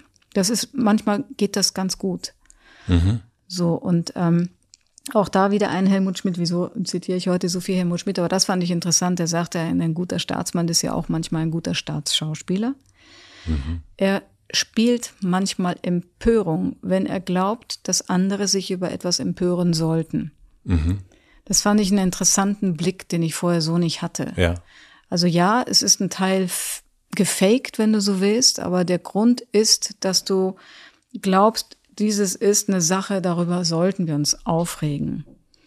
Empört euch war mal vor ein paar Jahren ein Essay eines französischen ja. ähm, Essayisten, Publizisten. Und das fand ich interessant, dass, äh, weil mir ja diese Ebene auch immer so dieses Empören, also mir geht das wahnsinnig auf den Zeiger, dass sich alle Menschen über alles permanent so unglaublich schnell aufregen. Jetzt, zu der Zeit, wo Stefan Essel hieß der, das geschrieben hat, hatte man eher das Gefühl, da passiert vieles und die Leute empören sich nicht. Also jetzt Empörung jetzt, zu evozieren, mhm. weil man glaubt, man müsse sich empören, das fand ich einen interessanten Gedanken, das habe ich gelten lassen, ja. Und wie ist es jetzt? Jetzt habe ich das Gefühl, jetzt sagen wir mal so. Beruhigung zu evozieren, wo, wo, wobei beruhigt wir, uns, euch mal, wir müssen uns eigentlich aufregen. Amore. ja. Amore, jetzt, Love, Peace and Happiness. Jetzt ja, wir Amore. Da hast du recht, ja. Ähm, Na, also, was ich gelernt habe, das ist, das, ich fand das interessant, auch da wieder, ich habe wirklich mit Helmut Schmidt sehr viel geredet und der hatte nun, äh, der hatte ja einfach viele Facetten und der hat einfach auch gesagt, das ist, ähm, da haben wir auch über Wahrheit und Lüge gesprochen in, in der Politik und er sagte, ähm, Wahrhaftigkeit heißt ja nicht, dass ich alles sage, was ich weiß. Weil äh, äh Horst Seehofer hat es ein bisschen banaler gesagt. Er hat gesagt, also manche, nee, das war Lothar, Thomas de Maizière, manche Informationen gebe ich Ihnen nicht, weil Sie könnten Sie beunruhigen. ich gedacht, okay, dann lass doch einfach den ersten Satz weg, ja? ja. Weil jetzt haben wir wirklich Angst, ja. ja. Sagst du einfach gar nicht. Und das fand ich auch einen interessanten Punkt, äh, zu sagen, Wahrhaftigkeit heißt nicht alles zu sagen, was man weiß, aber das, was man sagt, das sollte dann auch stimmen. Mhm. Das fand ich gut. Ja, das fand ich auch gut. Und da sind wir wieder bei Olaf Scholz, von dem ich manchmal das Gefühl habe, er sagt eben nicht alles, was man weiß. Und was ich herausfinden möchte, ist, ähm, ob das gut oder schlecht ist für uns. Also gibt es ein paar gute Dinge, die man nicht gleich, also gibt es Dinge, die man nicht gleich erfährt und das ist eigentlich auch ganz gut so. Was möchtest du mit deiner Sendung? Was ist so dein? Habe ich schon gesagt, aufklären. Aufklären. Und du möchtest also, dass Aufklären, ich. Aufklären, aber auch interessieren, Menschen zum Beispiel für Sachen und Themen interessieren und auch für Menschen, von denen sie glauben, das interessiert mich gar nicht. Also du das möchtest, ist, glaube ich, das ist die, die hohe Kunst, ist, wenn, wenn du, wenn der Name, der in der Sendung steht, unten drunter, ja, wenn der so stark wäre, dass die Erwartungshaltung ist, egal was die machen, es wird gut sein, ich schalte das ein. Und nicht nur, ich lese einen Namen, der interessiert mich jetzt als Gast und ich schalte ein. Also das ist, glaube ich, das Beste, was man erreichen kann mit so einer Sendung, einen solchen Vertrauens, das.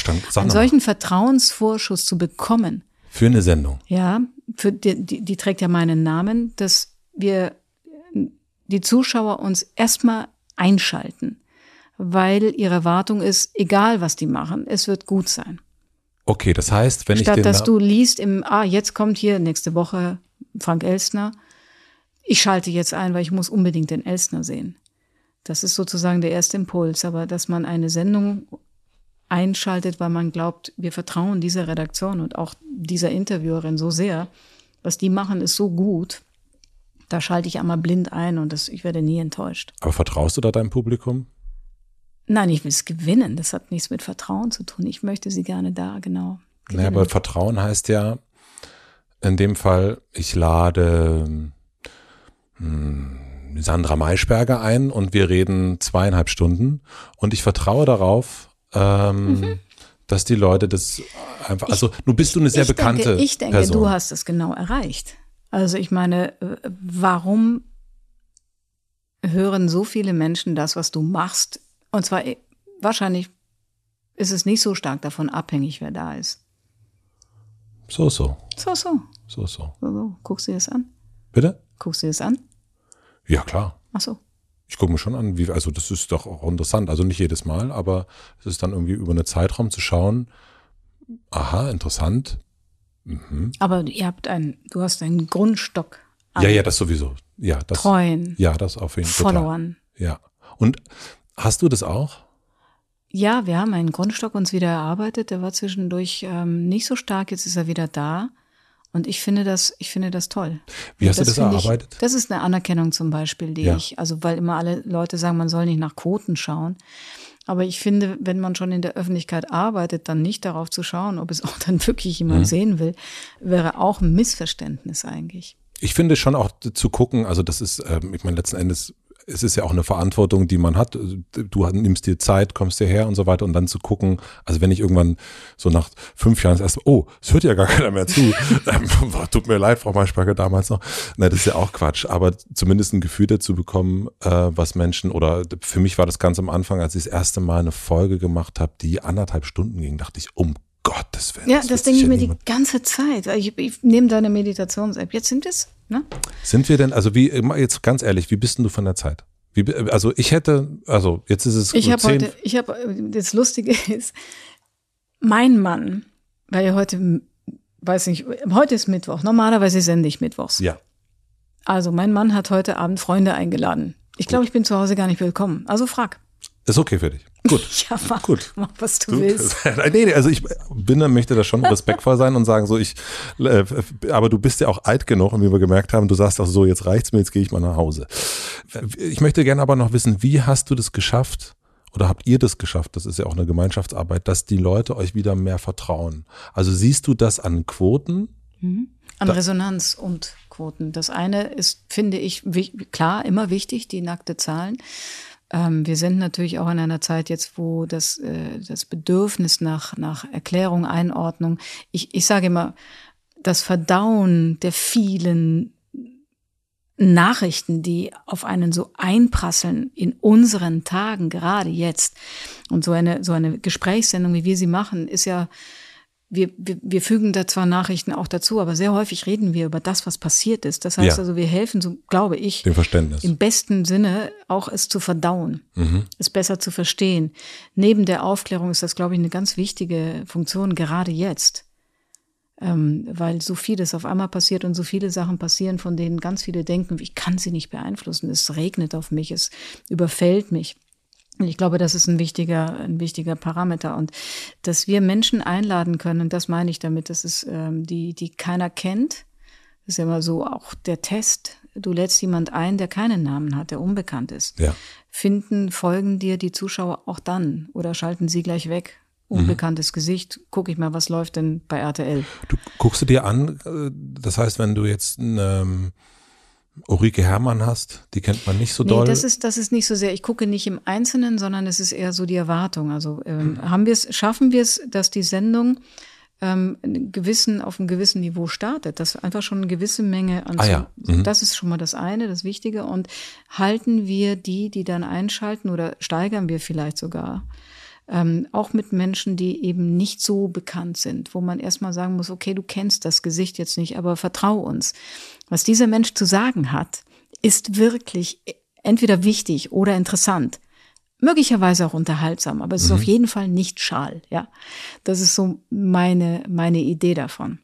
Und deine Wunsch ist, dass am Ende, wenn ich jetzt die Sendung geguckt habe, dass ich von dem mehr verstehe, was da so an News reinregnet, weil du mir so ein bisschen oder die Sendung hilft mir ein bisschen, das besser einzuordnen. Das ist das eine, ganz Mhm. sicher. Das andere ist, dass wir, dass wir eben auch ähm, wir wirklich ja die die die die auch Nachrichten auch generieren natürlich. Also ähm, ein Politiker sagt etwas. Wir haben das Gefühl, möglicherweise gibt es aber noch etwas, was gesagt werden müsste. mhm. Und Hast du dafür ja, habe ich, aber das würde ich jetzt ungern machen, weil ich das Gefühl habe, das ist jetzt einfach, ich will jetzt nicht jemanden in den Senkel stellen. Das ist mir als Gastgeberin Ver- Verstehe ich. nicht. Nee, ich meine nicht gar nicht, das, geheuer. das muss ja gar nicht negativ sein, aber das Gefühl zu Also, haben. ich kann es dir von der vergangenen Hm, Sendung ja. sagen, Hans Eichel, Bundesfinanzminister, Mhm. Regierung Schröder. Es gab ein großes Versprechen, was Steuern angeht, Steuersätze, ja. Mhm. Und er kam in die Sendung und sagte blank heraus, äh, das werden wir nicht halten, nach der Wahl. Mhm. So, aber er sagt es nicht einfach so blank heraus, sondern du musst es ihn dahin bringen. Wir wussten alle, das können sie nicht halten. Es ist etwas, was sie versprochen haben und sie werden es nicht machen können. Und da dann zu sitzen und zu sagen, so, jetzt Butter Aber- bei die Fische. Aber sie haben doch, ein, äh, du, Entschuldigung, du. oh, jetzt habe ich, jetzt hast du mich gesiezt, weil du gemerkt hast, wie lange das hier ist. Nee, genau, ich habe, äh, nee, es gab ein Interview, ein Interview mit, es war irgend, irgendeine eine Kanzlersituation und äh, er hat ja nur gerundet, das, ich habe nur darüber gelesen, in der Sendung gesagt, also eigentlich auch signalisiert, er glaubt auch nicht mehr daran, dass er, dass er das Ding gewinnen wird. Es war eine Wahl. Ja, aber das war nicht Olaf Scholz, weil Nee, der das- nein, als nein. einziger, der hat nämlich Der als ist der Einzige, glaubt. der es ge- dass er es machen wird, ja. Nein, also es war, die- es war finde so- SPD, es war, ah, du weißt es selbst, wer es ist. Ich sehe es dir an.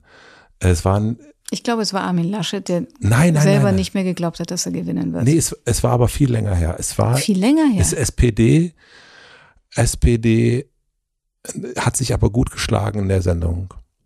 Also es kann nicht Gerhard Schröder gewesen sein, weil danach. der, der und danach ein SPD, ja, ich meine, danach gab es viele Anwärter, die alle verloren haben. Ja. Rudolf Scharping, Nee, der war es nicht. Sag mal weiter. Du bist die Politik. Kurt Beck. Nee. Nee. Hat der es auch versucht? Nein, Ähm, Steinmeier war es auch nicht. Ich weiß es nicht. ich würde vielleicht sogar sagen, es war Steinmeier. Aber Das glaube ich nicht. Steinmeier hat viel von Schröder gelernt. Und Schröder würde nie von der Wahl zugeben, dass er nicht glaubt, dass er es schafft. nicht mal danach. Nicht mal danach. Genau. Das, Ähm. so viel zum Thema Wahrheit. Und äh, glaubt man die Wahrheiten, glaubt man das, was man sagt, noch als Wahrheit? Ich beschäftige mich gerade sehr intensiv mit Leni Riefenstahl und habe da eine interessante Erfahrung als Interviewerin gemacht, weil, ähm, weil se- sehr sicher war, dass ihre Version der Geschichte nicht die richtige ist. Und ähm, ich wurde dann gefragt, hat sie dich angelogen? Und ich war ziemlich sicher, ja, in Teilen möglicherweise. In anderen Teilen hat sie sich selber schon so lange belogen, dass sie ganz sicher war, dass das, was sie da erzählte, die Wahrheit war. Ja. Da kommt man nicht mehr durch. Mhm. Da kommst du mit Fragen, äh, da kommt man vielleicht dann mit der Psychotherapie. Ja, aber das, aber das vielleicht kannst du nicht. Hypnose dann, ja. Hypnose, aber Ja, das kannst du sowas. nicht. In, das Aber man du kann es nicht mehr auflösen im Gespräch und deswegen war ich vorher bei unserem Putin-Teil Ja. so sicher, dass das Gespräch mit ihm schwierig wird. Ähm, äh, zweifelsohne. Das, es kommt immer an, ich bin ja im Teletabiland gewesen und das ist, äh, war ja natürlich einfach ein, ähm, ein, ein, ein Raum, den sich Elon Musk äh, in der Zukunft ausdenken wird. Und was Übrigens anderes fand ich das ganz schrecklich, dieses Teletabiland. Ich weiß nicht, wenn ich mir das so vor Augen führe, das waren irgendwelche unförmigen, sehr, sehr bunten, Ja, es ist, es ist mir auch peinlich, dass ich dieses Bild, ich hätte bisschen, ein bisschen wie ein Albtraum, nein? ja, aber, Du ne, warst auf, auf einem grünen Boden Ja, und mit da einer sitzt du- gelben Wand und da sitzt Wladimir Putin dir gegenüber und ist unförmig und rot, ja. Und, und, und man fragt, wovor hast du Angst? Äh, äh, wem vertrauen sie? Das ist doch schon eigentlich, das will man doch eigentlich jetzt auf Davon TikTok könnte sehen. ich jetzt träumen, wie schrecklich. Ich träume manchmal solche Sachen. Das, ich träume von Sendungen und Fragen. Sehr gut, dass du das sagst, denn ich habe mich gefragt, wie die Weltlage deine Stimmung beeinflusst. Hm. Ja, das versuche ich immer wieder aus selber mich zu befragen. Ähm, ich glaube, dass ich manche Sachen erst später realisiere. Also ich war, glaube ich, nach einem Jahr Corona oder nach anderthalb Jahren Corona, wo ich dachte, wir sind sehr straight dadurch gelaufen. Wir sind immer auf Sendung gewesen. Wir sind immer nach Köln gefahren. Wir waren zum Teil die einzigen im Zug, die da saßen. Es war super gespenstisch. Ähm, ich habe erst als so die im zweiten Sommer, ich glaube im Sommer 21, also so ein bisschen die Spannung so nach. Nee, das war der erste Sommer.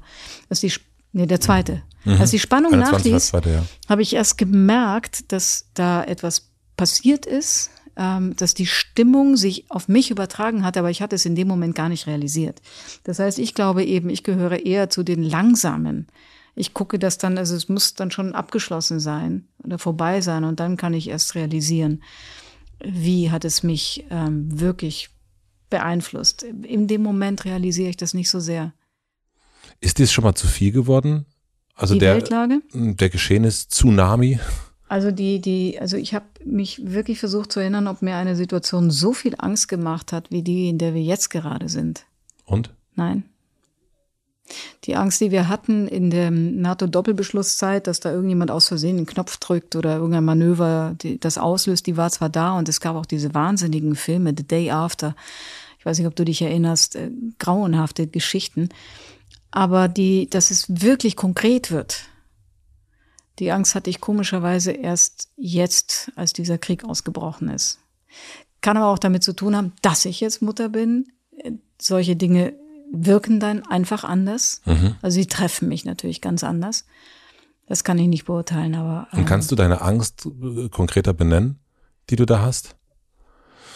Also der Krieg ist ausgebrochen an dem Tag, an dem unser Sohn 15 wurde. Ich bin die letzten Jahre in einer Teletubby-Welt, so fühlte ich mich an dem Moment äh, gelaufen, von der ich dachte, wir brauchen keine Bundeswehr mehr, wir werden sowieso Landesverteidigung, Ausgaben für Verteidigung und so. Alles vorbei, Wehrpflicht ist abgeschafft. Etwas, was unsere Generation ja doch noch ziemlich getroffen hat, außer man hat in Berlin gelebt.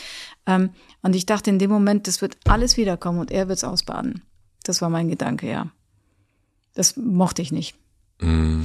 Das ist das eine und das andere ist, dass eben auch Menschen, von deren Urteilsvermögen ich mehr vertraue als meinem eigenen, weil ich weiß, dass sie mehr Wissen haben und Insight, dass die nicht wissen, wie es ausgeht. Das finde ich absolut beängstigend. Ich dachte immer so, beim Kalten Krieg gab es Blöcke, festgezurrte Strukturen. Äh, und wenn Menschen, die mehr wissen als ich, sagen, wir sind in einem, in einem freien, Raum. Ja. Im Ungewissen. Das macht mir Angst doch. Wie gehe ich damit um? Unterschiedlich. Manchmal, ähm, finde ich, muss man es an sich heranlassen. Ähm, und manchmal man muss man, manchmal muss man es einfach auch, glaube ich, weiß ich nicht, bei einem guten Glas Wein mit Freunden am Abend einfach ähm, sein lassen. Oder eben wie in Israel, um an den Anfang des ja. Gespräches zurückzukommen. Dann sitzt du dann doch irgendwo am Mittelmeer, trinkst ein Glas Wein, das ist nicht weit von dem Anschlagsort, aber in dem Moment spielt das keine Rolle. Hm.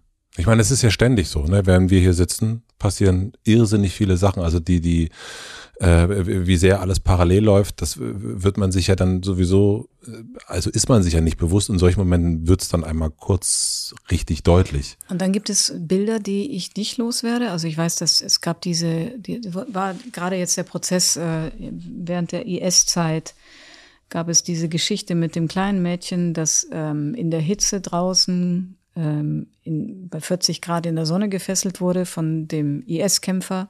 Seine deutsche Frau, die freiwillig hingereist äh, war, hat dabei zugesehen letztlich, wie dieses Kind in der Sonne gestorben ist. Die Mutter hat es auch gesehen, weil sie war versklavt in dem Haus und konnte ihre Tochter nicht retten. Boah. So, das habe ich, das war ein paar Mal, es war, als es geschah in der Zeitung, als es rauskam und dann jetzt zum Prozess nochmal. Und ich habe wirklich eine Phase gehabt, wo ich nachts aufgewacht bin und dies, diese Bilder nicht mehr los wurde. Also ja, es gibt äh, Dinge, die, die, die erreichen mich auf einer Ebene und auch in einer, in einer Wucht, die ich überhaupt nicht äh, kommen sehe. Mhm. Also wie die Flugangst. Oder, oder also, so ungefähr. Als, als, als, dass plötzlich da Aber die ist. Flugangst ist ja irrational. Ja. Das hier ist eine rationale Geschichte. Die hat, ja, aber, hat, das, aber das hat in meiner Sendung gar keine Rolle gespielt. Mhm. Ich habe sie nur in der Zeitung gelesen. Mhm. Und trotzdem hat sie sich äh, wahnsinnig tief eingegraben. Also das sind so Dinge, wo ich, wo ich merke, natürlich hat das eine Wirkung auf mich, dass dieses ähm, dieses permanent am Puls des Geschehens sein. Äh, es ist gut, dann zwischendurch mal ganz rauszugehen und keine Zeitung zu lesen. Auf jeden Fall. Ja, das stelle ich mir total. Also ich muss das immer wieder ausmachen. Also, also ich muss, also ich, ich kann das, ähm, es gibt immer so eine, also natürlich jetzt auch in der Ukraine, so, so, so, das fängt sofort an, da ja, kommt genau. die Sucht so und ticker, ticker, ticker, ticker, ticker und dann irgendwann aber auch zu merken, so, ich, ich habe gar keinen Einfluss darauf. Das und, stimmt, ja. Aber es hat einen Einfluss auf mich gerade so doll. Und natürlich, ich habe mich da auch mal mit Sabine Rückert mal mhm. lange dazu unterhalten, die sagte, naja, was, was, was bin ich denn jetzt, dass ich mhm. da nicht hingucken kann? Ähm, sehr guter, sehr guter Punkt. Und ich, ich finde auch, also ich merke dann, an welchen Momenten mich es, äh, es mich erreicht. Warum erreicht es mich denn im Schlaf, nachts, wenn man aufwacht? Du weißt also, das ist ja immer der Moment, du wachst auf und dann bitte keine Gedanken, ja. Das ist nicht der richtige Moment, über Dinge nachzudenken. Wir wissen das alle. Ja. Also wenn ich am, am Tag ähm, die Nachrichten lese, wenn ich in einer guten Verfassung bin, wenn ich, wenn ich eine starke Physis habe, vertrage ich natürlich sehr viel mehr. Und, und das ist total wichtig für meinen Beruf, wenn ich mich damit beschäftigen kann als Journalistin. Dann habe ich das Gefühl, das ist natürlich eine Illusion, aber dann habe ich das Gefühl, ich kann damit umgehen. Ja. Ich habe ein, Mittel und Wege. Also wir haben in der ersten Kriegswoche zwei Sendungen gehabt, mhm. in der zweiten gar keine. Da war Fußball. Und ich habe mich total überflüssig gefühlt. Und ich merkte, dass es, ich, ich kam, ich habe leider keinen, ich, so als ob mir jemand Messer und Gabel ja. weggenommen hätte, mit denen ich aber sonst in der Lage bin, das irgendwie für mich dann in Portionen und wie auch immer zu handhaben. Das, das kann ich total verstehen. Und deswegen ist das, ist das, mache ich das, was ich tue, wirklich auch gerne. Es ist natürlich auch wirklich einfach das allerbeste Ablenkungsmanöver. Ja, aber in der vollen Beschäftigung damit. Ja, ja, natürlich. Also so richtig ablenken kann es ja dann auch nicht sein. Naja, ich glaube, indem man das so bearbeiten muss, lässt ähm, du es nicht wirklich ran. Lässt es nicht wirklich ran. Und du bist natürlich in einem, du bist auch in einem, in einer, in einer Technik natürlich auch drin. In einer, ich würde äh, sagen Aufgabe. Hm, auf, stimmt. Man könnte sagen Punkt. Funktion, aber ich sehe es als Aufgabe. Und wenn du die Aufgabe hast und das für dich auch klar ziehst, ja. dann geht das gut. Und ich glaube, es würde dann eben auch helfen, anderen die Dinge zu begreifen. Jetzt sind ja die Talkshows, so wie du sie machst und, und was du Gesprächssendung. auch Gesprächssendung, Entschuldigung, ja, stimmt. Gesprächssendung, also eben dafür da, das zu verdauen. Auch, ja. Auch zu verstehen, mhm. zu verdauen. Und wenn ich mir angucke, wir haben es gerade gehabt mit Empören, ähm, es gibt ja, jetzt sendest du auch mehr noch in Zukunft. Mhm. Ähm, und es äh, gefühlt, es gibt unendlich viele Podcasts und Artikel und so weiter. Es wird die ganze Zeit versucht zu erklären und, mhm. und, und, und so weiter und so fort. Aber ich habe auf der anderen Seite das Gefühl, hm, es wird sich, also verdauen heißt ja auch, es setzt sich etwas, es äh, beruhigt sich etwas, ich kann danach das Licht ausmachen und schlafen und wach bestenfalls mhm. nicht nachts auf. Aber ich habe gerade exakt das gegenteilige Gefühl. Nur eine, also mhm. kann ich ja nicht belegen. Ja. Also aber ich weiß, was du meinst, ja. Wie ist dein Gefühl? Unterschiedlich. Ich mache auch einen Unterschied, was, was, also wo ich meine Nachrichten, meine Verdauungsaktion sozusagen, auch weil, weil Nachrichten mhm. lesen mhm. ist ja auch Verdauen. Ich lese sehr viel. Mhm. Das tut mir besser, als es zu sehen und erst recht besser, als Social Media zu lesen. Social Media für mich zum Beispiel ist das größte Gift. Ja. Tatsächlich, also ich habe das Gefühl, es vergiftet ähm, den, den ganzen Mist auch zu lesen, der da unreflektiert und auch in, in böser Absicht und, und verzerrend und gelogen verbreitet wird, das macht mich wirklich krank. Das kann ja. ich überhaupt nicht mehr. Das, das, trifft leider auch einen Teil des, des Bekanntenkreises, ja.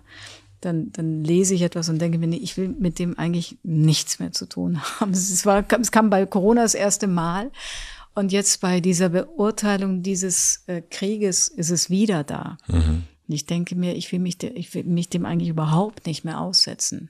Den Meinungen? Na, der, der Verzerrung, der Verdrehung, der mutwilligen, ähm, der, des, der mutwilligen Verdrehung. Und äh, gleichzeitig natürlich ist es nicht unwichtig, aber das heißt also, ich, für mich ist, ist die Frage, wo ich mich informiere. Ja. Also, so, also das, was du mit dem Handy beschreibst, genau das. Das ist eher mein Gift. Ähm, ich finde, es gibt wahnsinnig viele gute, reflektierende Sendungen. Mhm. die eher dazu führen, dass man verdaubt. Ähm, die Menge der Angebote in der Gesamtheit, das ist möglicherweise viel, das stimmt.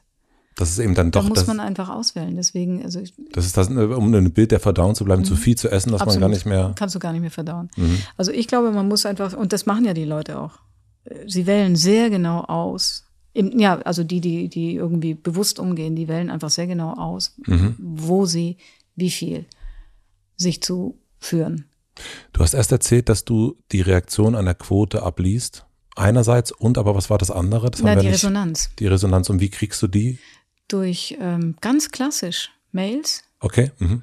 Gibt auch noch Menschen, die Briefe schreiben. Mhm. Ähm, wir haben natürlich auch ähm, im Team ähm, wirklich auch diejenigen, die wirklich auch Social Media dann genau lesen und beobachten in der Reaktion. Das ist nur ein Ausschnitt. Das finde ich, muss man sich immer wieder bewusst ja. machen. Das ist einfach ein kleiner Ausschnitt und trotzdem ist es interessant. Also ich merke, dass eben auch das Maß an Kritik, was ja immer so pauschal kommt, hier die Talkshows und keine Erkenntnisse gewinnen und so, das hat sich wirklich verändert. Das ist eine Kritik, gerade. die kommt? Das gab es, also das ist so die pauschale Kritik, Talkshows reden viel, kein Erkenntnisgewinn. Das ist einfach so Copy-Paste, ja. jede Sendung. Ich glaube, es hat sich ähm, wirklich verändert durch Corona. Also nicht durch Corona, sondern in der Corona-Zeit, weil wir da alle über etwas geredet haben und erfahren mussten, was wir alle nicht kannten. Ja. Und das jeder und jede, die da saßen, alle Beteiligten gefühlt. Irgendwo, bis mhm. auf Herrn Drosten, der wusste und Karl Lauterbach natürlich.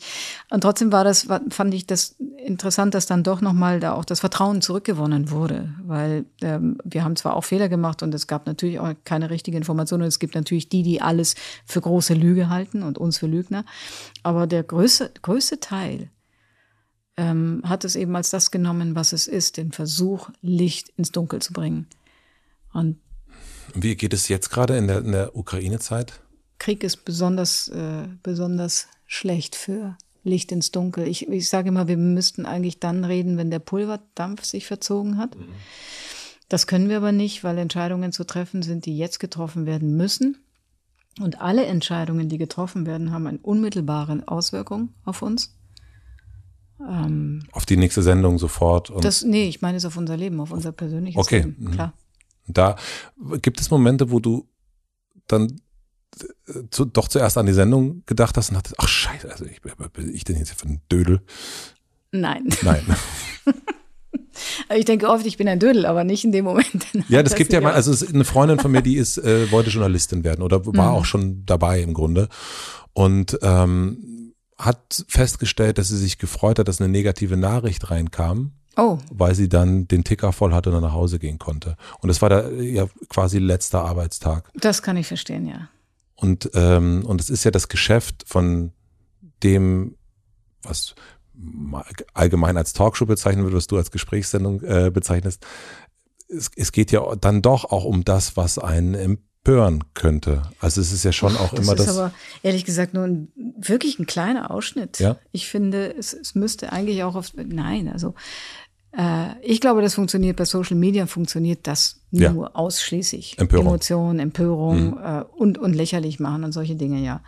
Äh, Gift und Galle. Aber ähm, ich, ich erlebe das anders. Klar wissen wir, dass die Zeiten für uns insofern ähm, also jetzt eine zweite Sendung zu machen, fällt uns leicht, weil es so viele Themen gibt ja. und so viele Menschen, denen man gerne jetzt zuhören möchte, weil es also neben der Corona-Krieg ja einfach auch noch Dinge gibt wie soziales Gefüge, den Klimawandel, äh, Beziehungen zu unseren Nachbarn. Ich finde, im wissenschaftlichen Bereich äh, tut sich mhm. gerade ganz viel, was wir überhaupt noch im Moment gerade gar nicht beachten können, weil das Interesse so aufgesogen ist. Also ähm, ich glaube, es gibt nicht nur die Bad News, die News sind, sondern es gibt eben einfach das reine Beobachten der Veränderung. Hast du mal jemanden erlebt, der sich in deiner Sendung verändert hat? Das äh, habe ich mir früher mal gedacht und wird man natürlich immer wieder gefragt. Auch ich dachte früher, ich gehe in so eine Sendung und dann mache ich so eine Art von Diskurs und am Ende gehen die raus und sind äh, äh, Freunde, ja? ja. Das ist natürlich Quatsch. Nicht mal in einer äh, langen Sitzung, in einer Paartherapie würde es am Ende gelingen, wenn du so willst. Eine, das, ich glaube, die Erwartung ist zu hoch gesteckt. Die Erfahrung habe ich gemacht. Dass jemand hier rausgeht und sagt, jetzt. Nein, die Erfahrung bei einer Paartherapie habe ich gemacht. Ach so. Okay, ich habe noch keine gemacht. Okay. Ja, total. Mhm. Blick des anderen verstehen und merken, alles klar. Das ist doch, also das ist ja mal völlig was Neues. Das richtet das eine komplett neue, äh, das richtet alles nochmal neu ein. Mhm. Also das fand ich, also das kenne ich schon, deswegen. Wieder etwas, was ich probieren soll. Oder vielleicht auch nicht. Oder vielleicht auch nicht. Vielleicht auch nicht. Ja. Ähm, also dir ist es zurückzukommen auf die Frage und, und deine Antwort. Äh, dir ist es, also ist noch nicht jemand da rausgegangen und hat gesagt, so jetzt sehe ich das mit einem anderen Blick und jetzt äh, überdenke ich vielleicht nochmal irgendwas. Also doch schon, aber nicht in so fundamentalen Fragen. Das ja, fundamental jetzt, ist, glaube ich, ja, ich bin, ein bisschen Mai, jetzt bin ich kein, jetzt ja. bin ich kein Rechter mehr, jetzt bin Öh, ich, ne. Jetzt werde ich nicht mehr die AfD, sondern die Grüne. Nee, das nicht. Ja, aber das in Kleinigkeiten wär, schon. Ich glaube, dass eben, wie gesagt, Sendungen sind ja auch Begegnungsmomente. Mhm.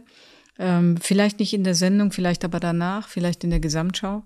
Mhm. Vielleicht auch ähm, durch die Reaktion auf etwas, was man gesagt hat und dann feststellt, aha, die Resonanz ist aber so mhm. oder so, vielleicht habe ich doch, müsste ich mich bewegen. Also in dem Augenblick, glaube ich, ist es zu viel verlangt, aber in der Gesamtheit klar. Also ich meine, sonst müsste man es ja nicht machen. Wie hast du dich verändert dadurch? Also wir haben erst schon dieses das Alter. Du stellst nicht schon wieder so eine Frage, oder? Nein, doch, also schon. Also das ist deine, also du, du musst das nicht auf deine, du kannst da ja auch wählen, mhm. ähm, in welche Richtung du die Antwort gehst, aber du beschäftigst dich so sehr damit.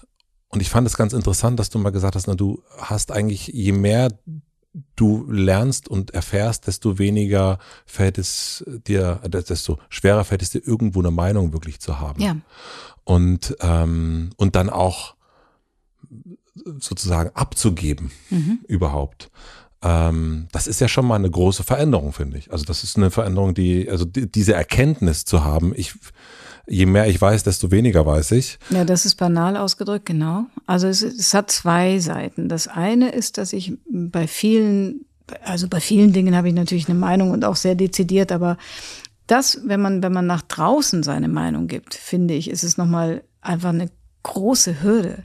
Ich denke da immer, soll ich ja nicht, aber mache ich natürlich. Also wenn ich jetzt meine Meinung sage, ja. soll das doch einfach auch irgendeinen Nutzen haben. Und dazu muss sie doch gewissermaßen fundiert sein. Verstehst du, was ich meine? Ja. Also es nutzt mir ja nichts, wenn ich jetzt irgendwie über, weiß ich nicht, wovon kenne ich, was weiß ich im Automechanik, ja. Na gut. Kann ich jetzt auch noch was drüber sagen, aber das bringt ja nichts. Ja. Nee, aber das weißt du ja das selber, dass das ja Quatsch ist. Ja, aber es ist doch ein gutes Bild, weil ganz viel ist äh, Reden von etwas, wovon man eigentlich keine Ahnung hat. Aber siehst du da einen Unterschied also A, machst du dich vielleicht ein bisschen klein? B, gibt es einen Unterschied zwischen ich Männern und Frauen? klein. Hm, 1,63. 64. Okay. Ja, komm. Aber echt, im Internet stand 1,63. Ja, das ist ein Fake News. Das ist Fake News, da haben wir einige gefunden. Aber ähm, ist das auch, äh, also machst du dich da nicht dennoch zu klein? Also ich meine, in deine Sendung kommen ja wirklich viele Menschen, die, sagen wir mal so, die jetzt nicht denen das jetzt nicht einfallen würde, zu sagen, na, ich sag mal lieber nicht meine Meinung, ich weiß da nicht genug. Ja, ich lebe natürlich davon, dass es viele Menschen gibt, die Meinung stark sind. Ich, ja. ich rede ja nur von mir. Ja, Und genau. ich mache mich nicht klein, nein. Nein, okay. Nein, ich sehe mich so, wie ich bin. In und, der Sache. Und die, gibt es einen Unterschied zwischen Männern und Frauen? Also ich würde, ich weigere mich immer so pauschale Sachen zu sagen, weil natürlich Männer und sind nicht das ist keine Kategorie Männer und Frauen. Generell. Das ist keine Kategorie nein, Männer und Frauen. Nein, es ist einfach kein einziges Merkmal, an denen, also ich kenne viele Frauen, die wenig mit mir gemein haben, aber viele Männer sehr, sehr wohl. Also so gesehen. Aber mhm. es gibt äh, die Tendenz, kann man glaube ich schon sagen, dass Frauen sich weniger, äh, die sind sich bewusster, dass sie möglicherweise nicht, äh, nee, anders Männer trauen sich vielleicht mehr zu sagen, mehr zu, mehr Auftritt. Das kann schon sein. Das ist vielleicht aber ein erlerntes Manöver. Mhm. Du bist selbstbewusst, selbst wenn du von der Sache keine Ahnung hast, gib sie zum Besten. Frauen hinterfragen manchmal, also wir lernen das manchmal, wenn wir Gäste, Gästinnen fragen, wollen sie zu, zu dem Thema kommen, dass sie dann wirklich uns fragen, ja, haben sie dann nicht jemand, der sich noch besser auskennt als ich? Also eine gewisse Bescheidenheit, das Licht unter den Scheffel stellen, solche Dinge. Das ist vielleicht etwas, das bei Frauen häufiger vorkommt. Ich habe keine soziologische Studie dazu. Insofern keine gesicherten Fakten. Aber du hattest- nicht weiter. Du hast aber sehr sicher gesagt, dass du dich nicht kleiner machst. Ja, aber ich rede ja nur von mir. Ich, Ja, aber das ist interessant, finde ich doch zumindest. Also, das ist, äh, äh, also, Aber das stimmt ja. Also wenn mein Maßstab jetzt Helmut Schmidt wäre, zum Beispiel, wüsste ich, ich, wiss, ich weiß weniger. Über sehr viele Themen. ja. Ja. Also, da machst du dich ja dann doch kleiner. Nein. Ich, ich, ich setze mich in das Verhältnis einer Relevanz, die für mich eine ist. Erklär mir das näher. Ach ja, nee, mir schwirrt der Kopf. Dir nicht? Ja, ich würde das, ich würde das würde ich gerne verstehen. Dann können wir auch langsam zum Ende kommen, wenn du Das möchtest. ist ja die, die, reinste Folter. Das will ich gerne verstehen. Dann kommen wir zum Ende hin. Nein, aber dieses, ähm, ich, ich verstehe es wirklich nicht, wie du, äh, also, ich mache mich nicht kleiner, hast du gesagt. Also ein ganz praktisches Beispiel. Ähm, nehmen wir den israelisch-palästinensischen Konflikt, der so vielschichtig ist, äh, wo man immer fragen kann, wo beginnt diese Tragödie? Ähm, wer ist in welchem Moment für welche Handlung verantwortlich? Es gibt so viele Verästelungen darin, Ja. die ich nicht kenne, dass jetzt ein salomonisches Urteil, um in diesem Bild zu bleiben, darüber zu fällen, wer ist auf der richtigen Seite, Ja. das würde ich mir nicht zutrauen. Das ist meiner Meinung nach nicht etwas, worin ich mich kleiner mache, sondern einfach eine Einschätzung dessen, was ich gerade kann. Das kann ich nicht.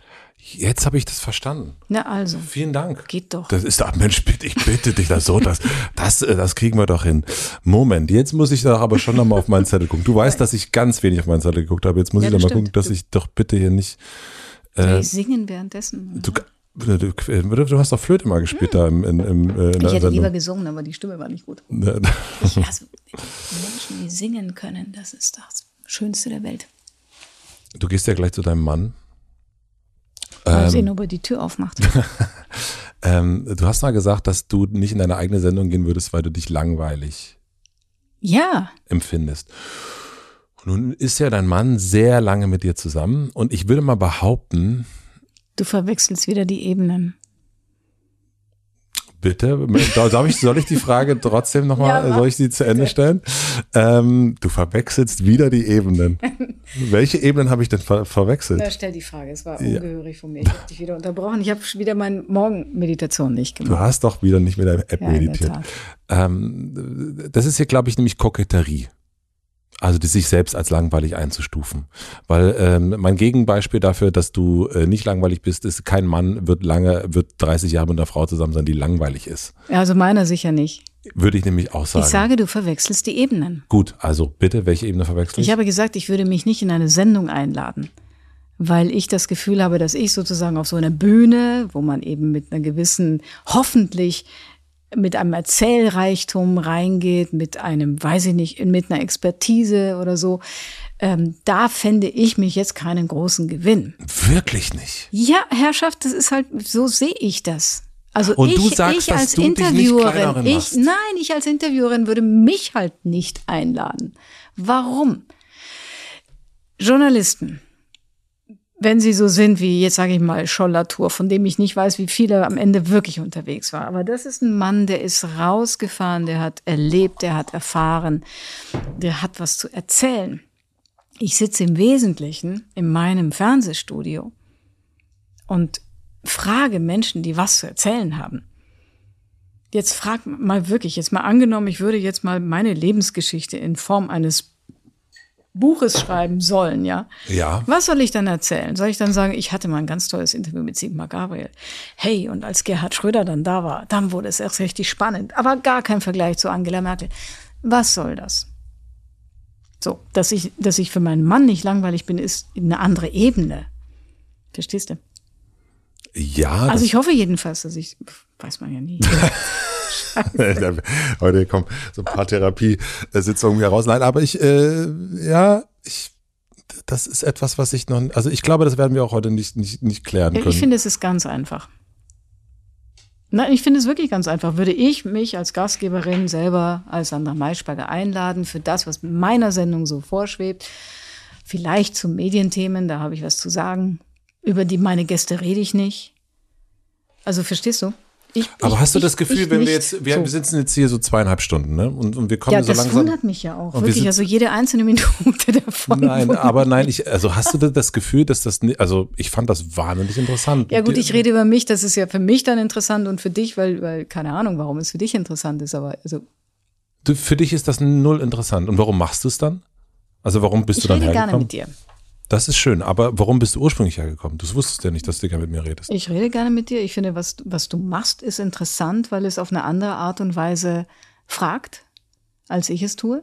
Okay? Ähm, also ich, ich höre Menschen, die ich kenne, bei dir anders, weil du mit, mit einer anderen Haltung rangehst, mit äh, sehr viel Zeit äh, und eben einem völlig anderen Typus von Fragen. Und deswegen gehst du her aus einer Neugierde für die Sache, aber nicht, weil du denkst, dass äh, ich hätte hier was irgendwas äh, dazu beizutragen. Mei, jeder redet gerne über sich. Mhm. Ich frage mich dann immer, hört das auch jemand gerne? Das so, hab ich, haben wir ja schon drüber geredet, Mhm. aber das ist ja auch, äh, letztlich redet jeder gerne über sich. Ich kann jeden einzelnen Diskurs an einem Abend sofort drehen, wenn ich die Fragen stelle. Jeder noch so verstockte Mensch lässt sich am Ende dann doch über sich befragen. Also weil ich ja selber wenig reflektiere, wenn ich das jetzt mal mit dir mache, zweieinhalb oder drei Stunden, ist das für mich ja dann doch, also dann gehe ich hier raus und denke, ah, guck mal, darüber habe ich noch gar nicht nachgedacht, vielleicht sollte ich das mal. Eine Meditations-App. Also ich erfahre jetzt gerade was über mich, Ja. aber das, also warum ich hier bin, verstehe ich schon. Gut. Ich erfahre, ich erfahre was über dich. Also warum ich hier bin, verstehe ich schon. Ja. Gut. Ne, Aber mir fehlt die Fantasie, dass wenn ich das jetzt in einer Fernsehsendung machen würde, dass ich Ja. damit viele Zuschauer vor dem Ofen hervorlocken würde. Verstehst du, was ich meine? ja, ja, das ist, ähm, ähm, Und das hat nichts damit zu tun, dass ich mich kleiner mache. Das ist erstmal wertfrei. Es ist ja auch kein Wert, Zuschauer jetzt mit mir so Ja. hinterm Ofen und so hervorzulocken. ja. Ja, ich habe ich hab dir erst gesagt, wie gerne ich den Podcast auch gehört habe, den du gemacht hast. Ich habe ihn auch gern gemacht. Ja, und das ist, ähm, das ist etwas, wo ich, wo ich denke, das ist ja total interessant, auch wie du fragst und so weiter und so fort. Deswegen ähm, ähm, habe ich dieses, äh, ich kann es aber jetzt ein bisschen besser verstehen. Wessen Meinung ist dir wichtig? Also die Meinung meines Mannes, Mhm. eindeutig. Ja. Auch wenn wir wahrscheinlich, äh, also klar, eine gute Streitkultur haben. Mhm. Ähm, die Meinung meiner Mutter, die Meinung meines Bruders und die Meinung meines Sohnes, um das schon mal so abzuzirkeln. Also das ist, nein, das ist wirklich, ich bin ein extremer Familienmensch. Ich bin, ich bin sehr, sehr auf Familie und ähm, dann, dann kommt erstmal ganz lange gar, gar nichts. Also so, wessen Meinung ist mir dann noch wichtig? Also generell, wenn Kollegen, die ich selber gut finde, etwas sagen, das wäre mir noch wichtig. Sonst müsste ich drüber nachdenken. Welcher Kollege oder welche Kollegin ist das? Ich habe mich neulich über eine Mail von Nikolaus Brender gefreut, Wer ist das? der ehemalige Chefredakteur vom ZDF, Mhm. der damals seinen Posten verloren hat, weil Roland Koch meinte, er müsste ihn politisch erledigen. Ein wahnsinnig intelligenter, feinsinniger und einfach ein guter Journalist. Der hat neulich etwas zu einer Sendung geschrieben und das, äh, das hat mich gefreut. Und was hat er geschrieben? Also natürlich, äh, am Ende hat es, hatte, hat er das, was wir gemacht haben, hat ihm gefallen und das, das war ein Lob, das ich, das ich, äh, das mich einfach gefreut hat, weil ich wusste, da spricht jemand, ähm, dessen Urteilsvermögen ich vertraue und Mhm. Okay. mag. Wir kommen zu den letzten Fragen. Das sagst du schon seit drei Stunden. Was lernen andere? Nein, jeder, der, jeder und jeder, der die das, die diesen Podcast häufig hört, weiß, das Ja. ist jetzt der, das ist jetzt nun wirklich, Ja. Mhm. das ist nun wirklich das Ende. Was lernst du gerade, was du noch nicht so gut kannst? Nicht unterbrechen. Nehme ich, nehme ich wahr. Ich, ich sage, ich sage, ich versuche es. Hm. Was würdest du tun, wenn du weniger Hemmung hättest? Tanzen? Ehrliche Antwort oder jetzt schnell, ja, schnell nein, rausgeschossen? nein, nein. Also meistens sind ja die Schnellen dann doch die Ehrlichen. Mhm. Was möchtest du gewesen sein? Sängerin. Was denken andere über dich, was nicht stimmt? Keine Ahnung. Und die letzte Frage, ich habe eine große Plakatwand am Alexanderplatz Imagination ist gefragt und du darfst entscheiden, was für alle drauf zu lesen wäre. Was würdest du drauf schreiben? Amore. Vielen herzlichen Dank. Finde ich schön, dass du das draufschreiben würdest. Absolut. Vielen, vielen Dank. Sehr gerne. Ich, mir schwirrt der Kopf. Ich habe keinen blassen Schimmer, was wir hier gemacht haben. Das ist doch gut. Findest du? Ja, irgendwie schon. Also okay. ich finde das gut, dass man, äh, weil ich weiß es auch nicht. Und, ähm, okay. und das ist ein äh, äh, für Menschen wie uns, die nicht so gut, äh, die üben können, äh, loszulassen, ist das, ist das doch mal was Gutes, wenn der Kopf rauscht. Ich musste gar nicht so richtig loslassen, glaube ich. Naja. Schön. Vielen Dank. Danke dir.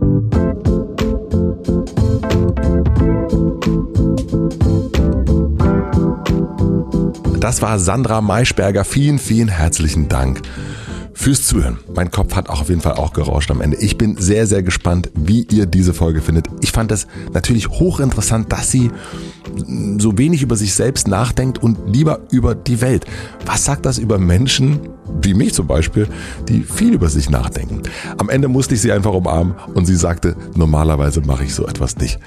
Das musste aber sein. Sorry, Sandra. Vielen, vielen Dank fürs Zuhören.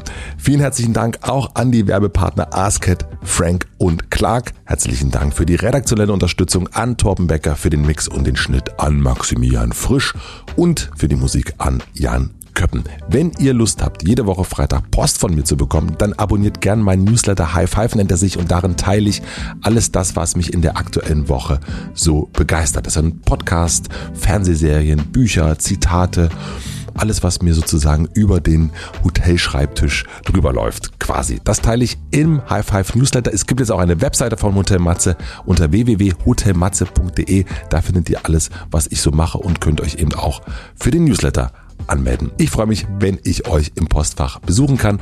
Wir hören uns hier wieder nächste Woche Mittwoch. Bis dahin eine gute Nacht, einen schönen Tag. Passt auf euch auf. Euer Matze.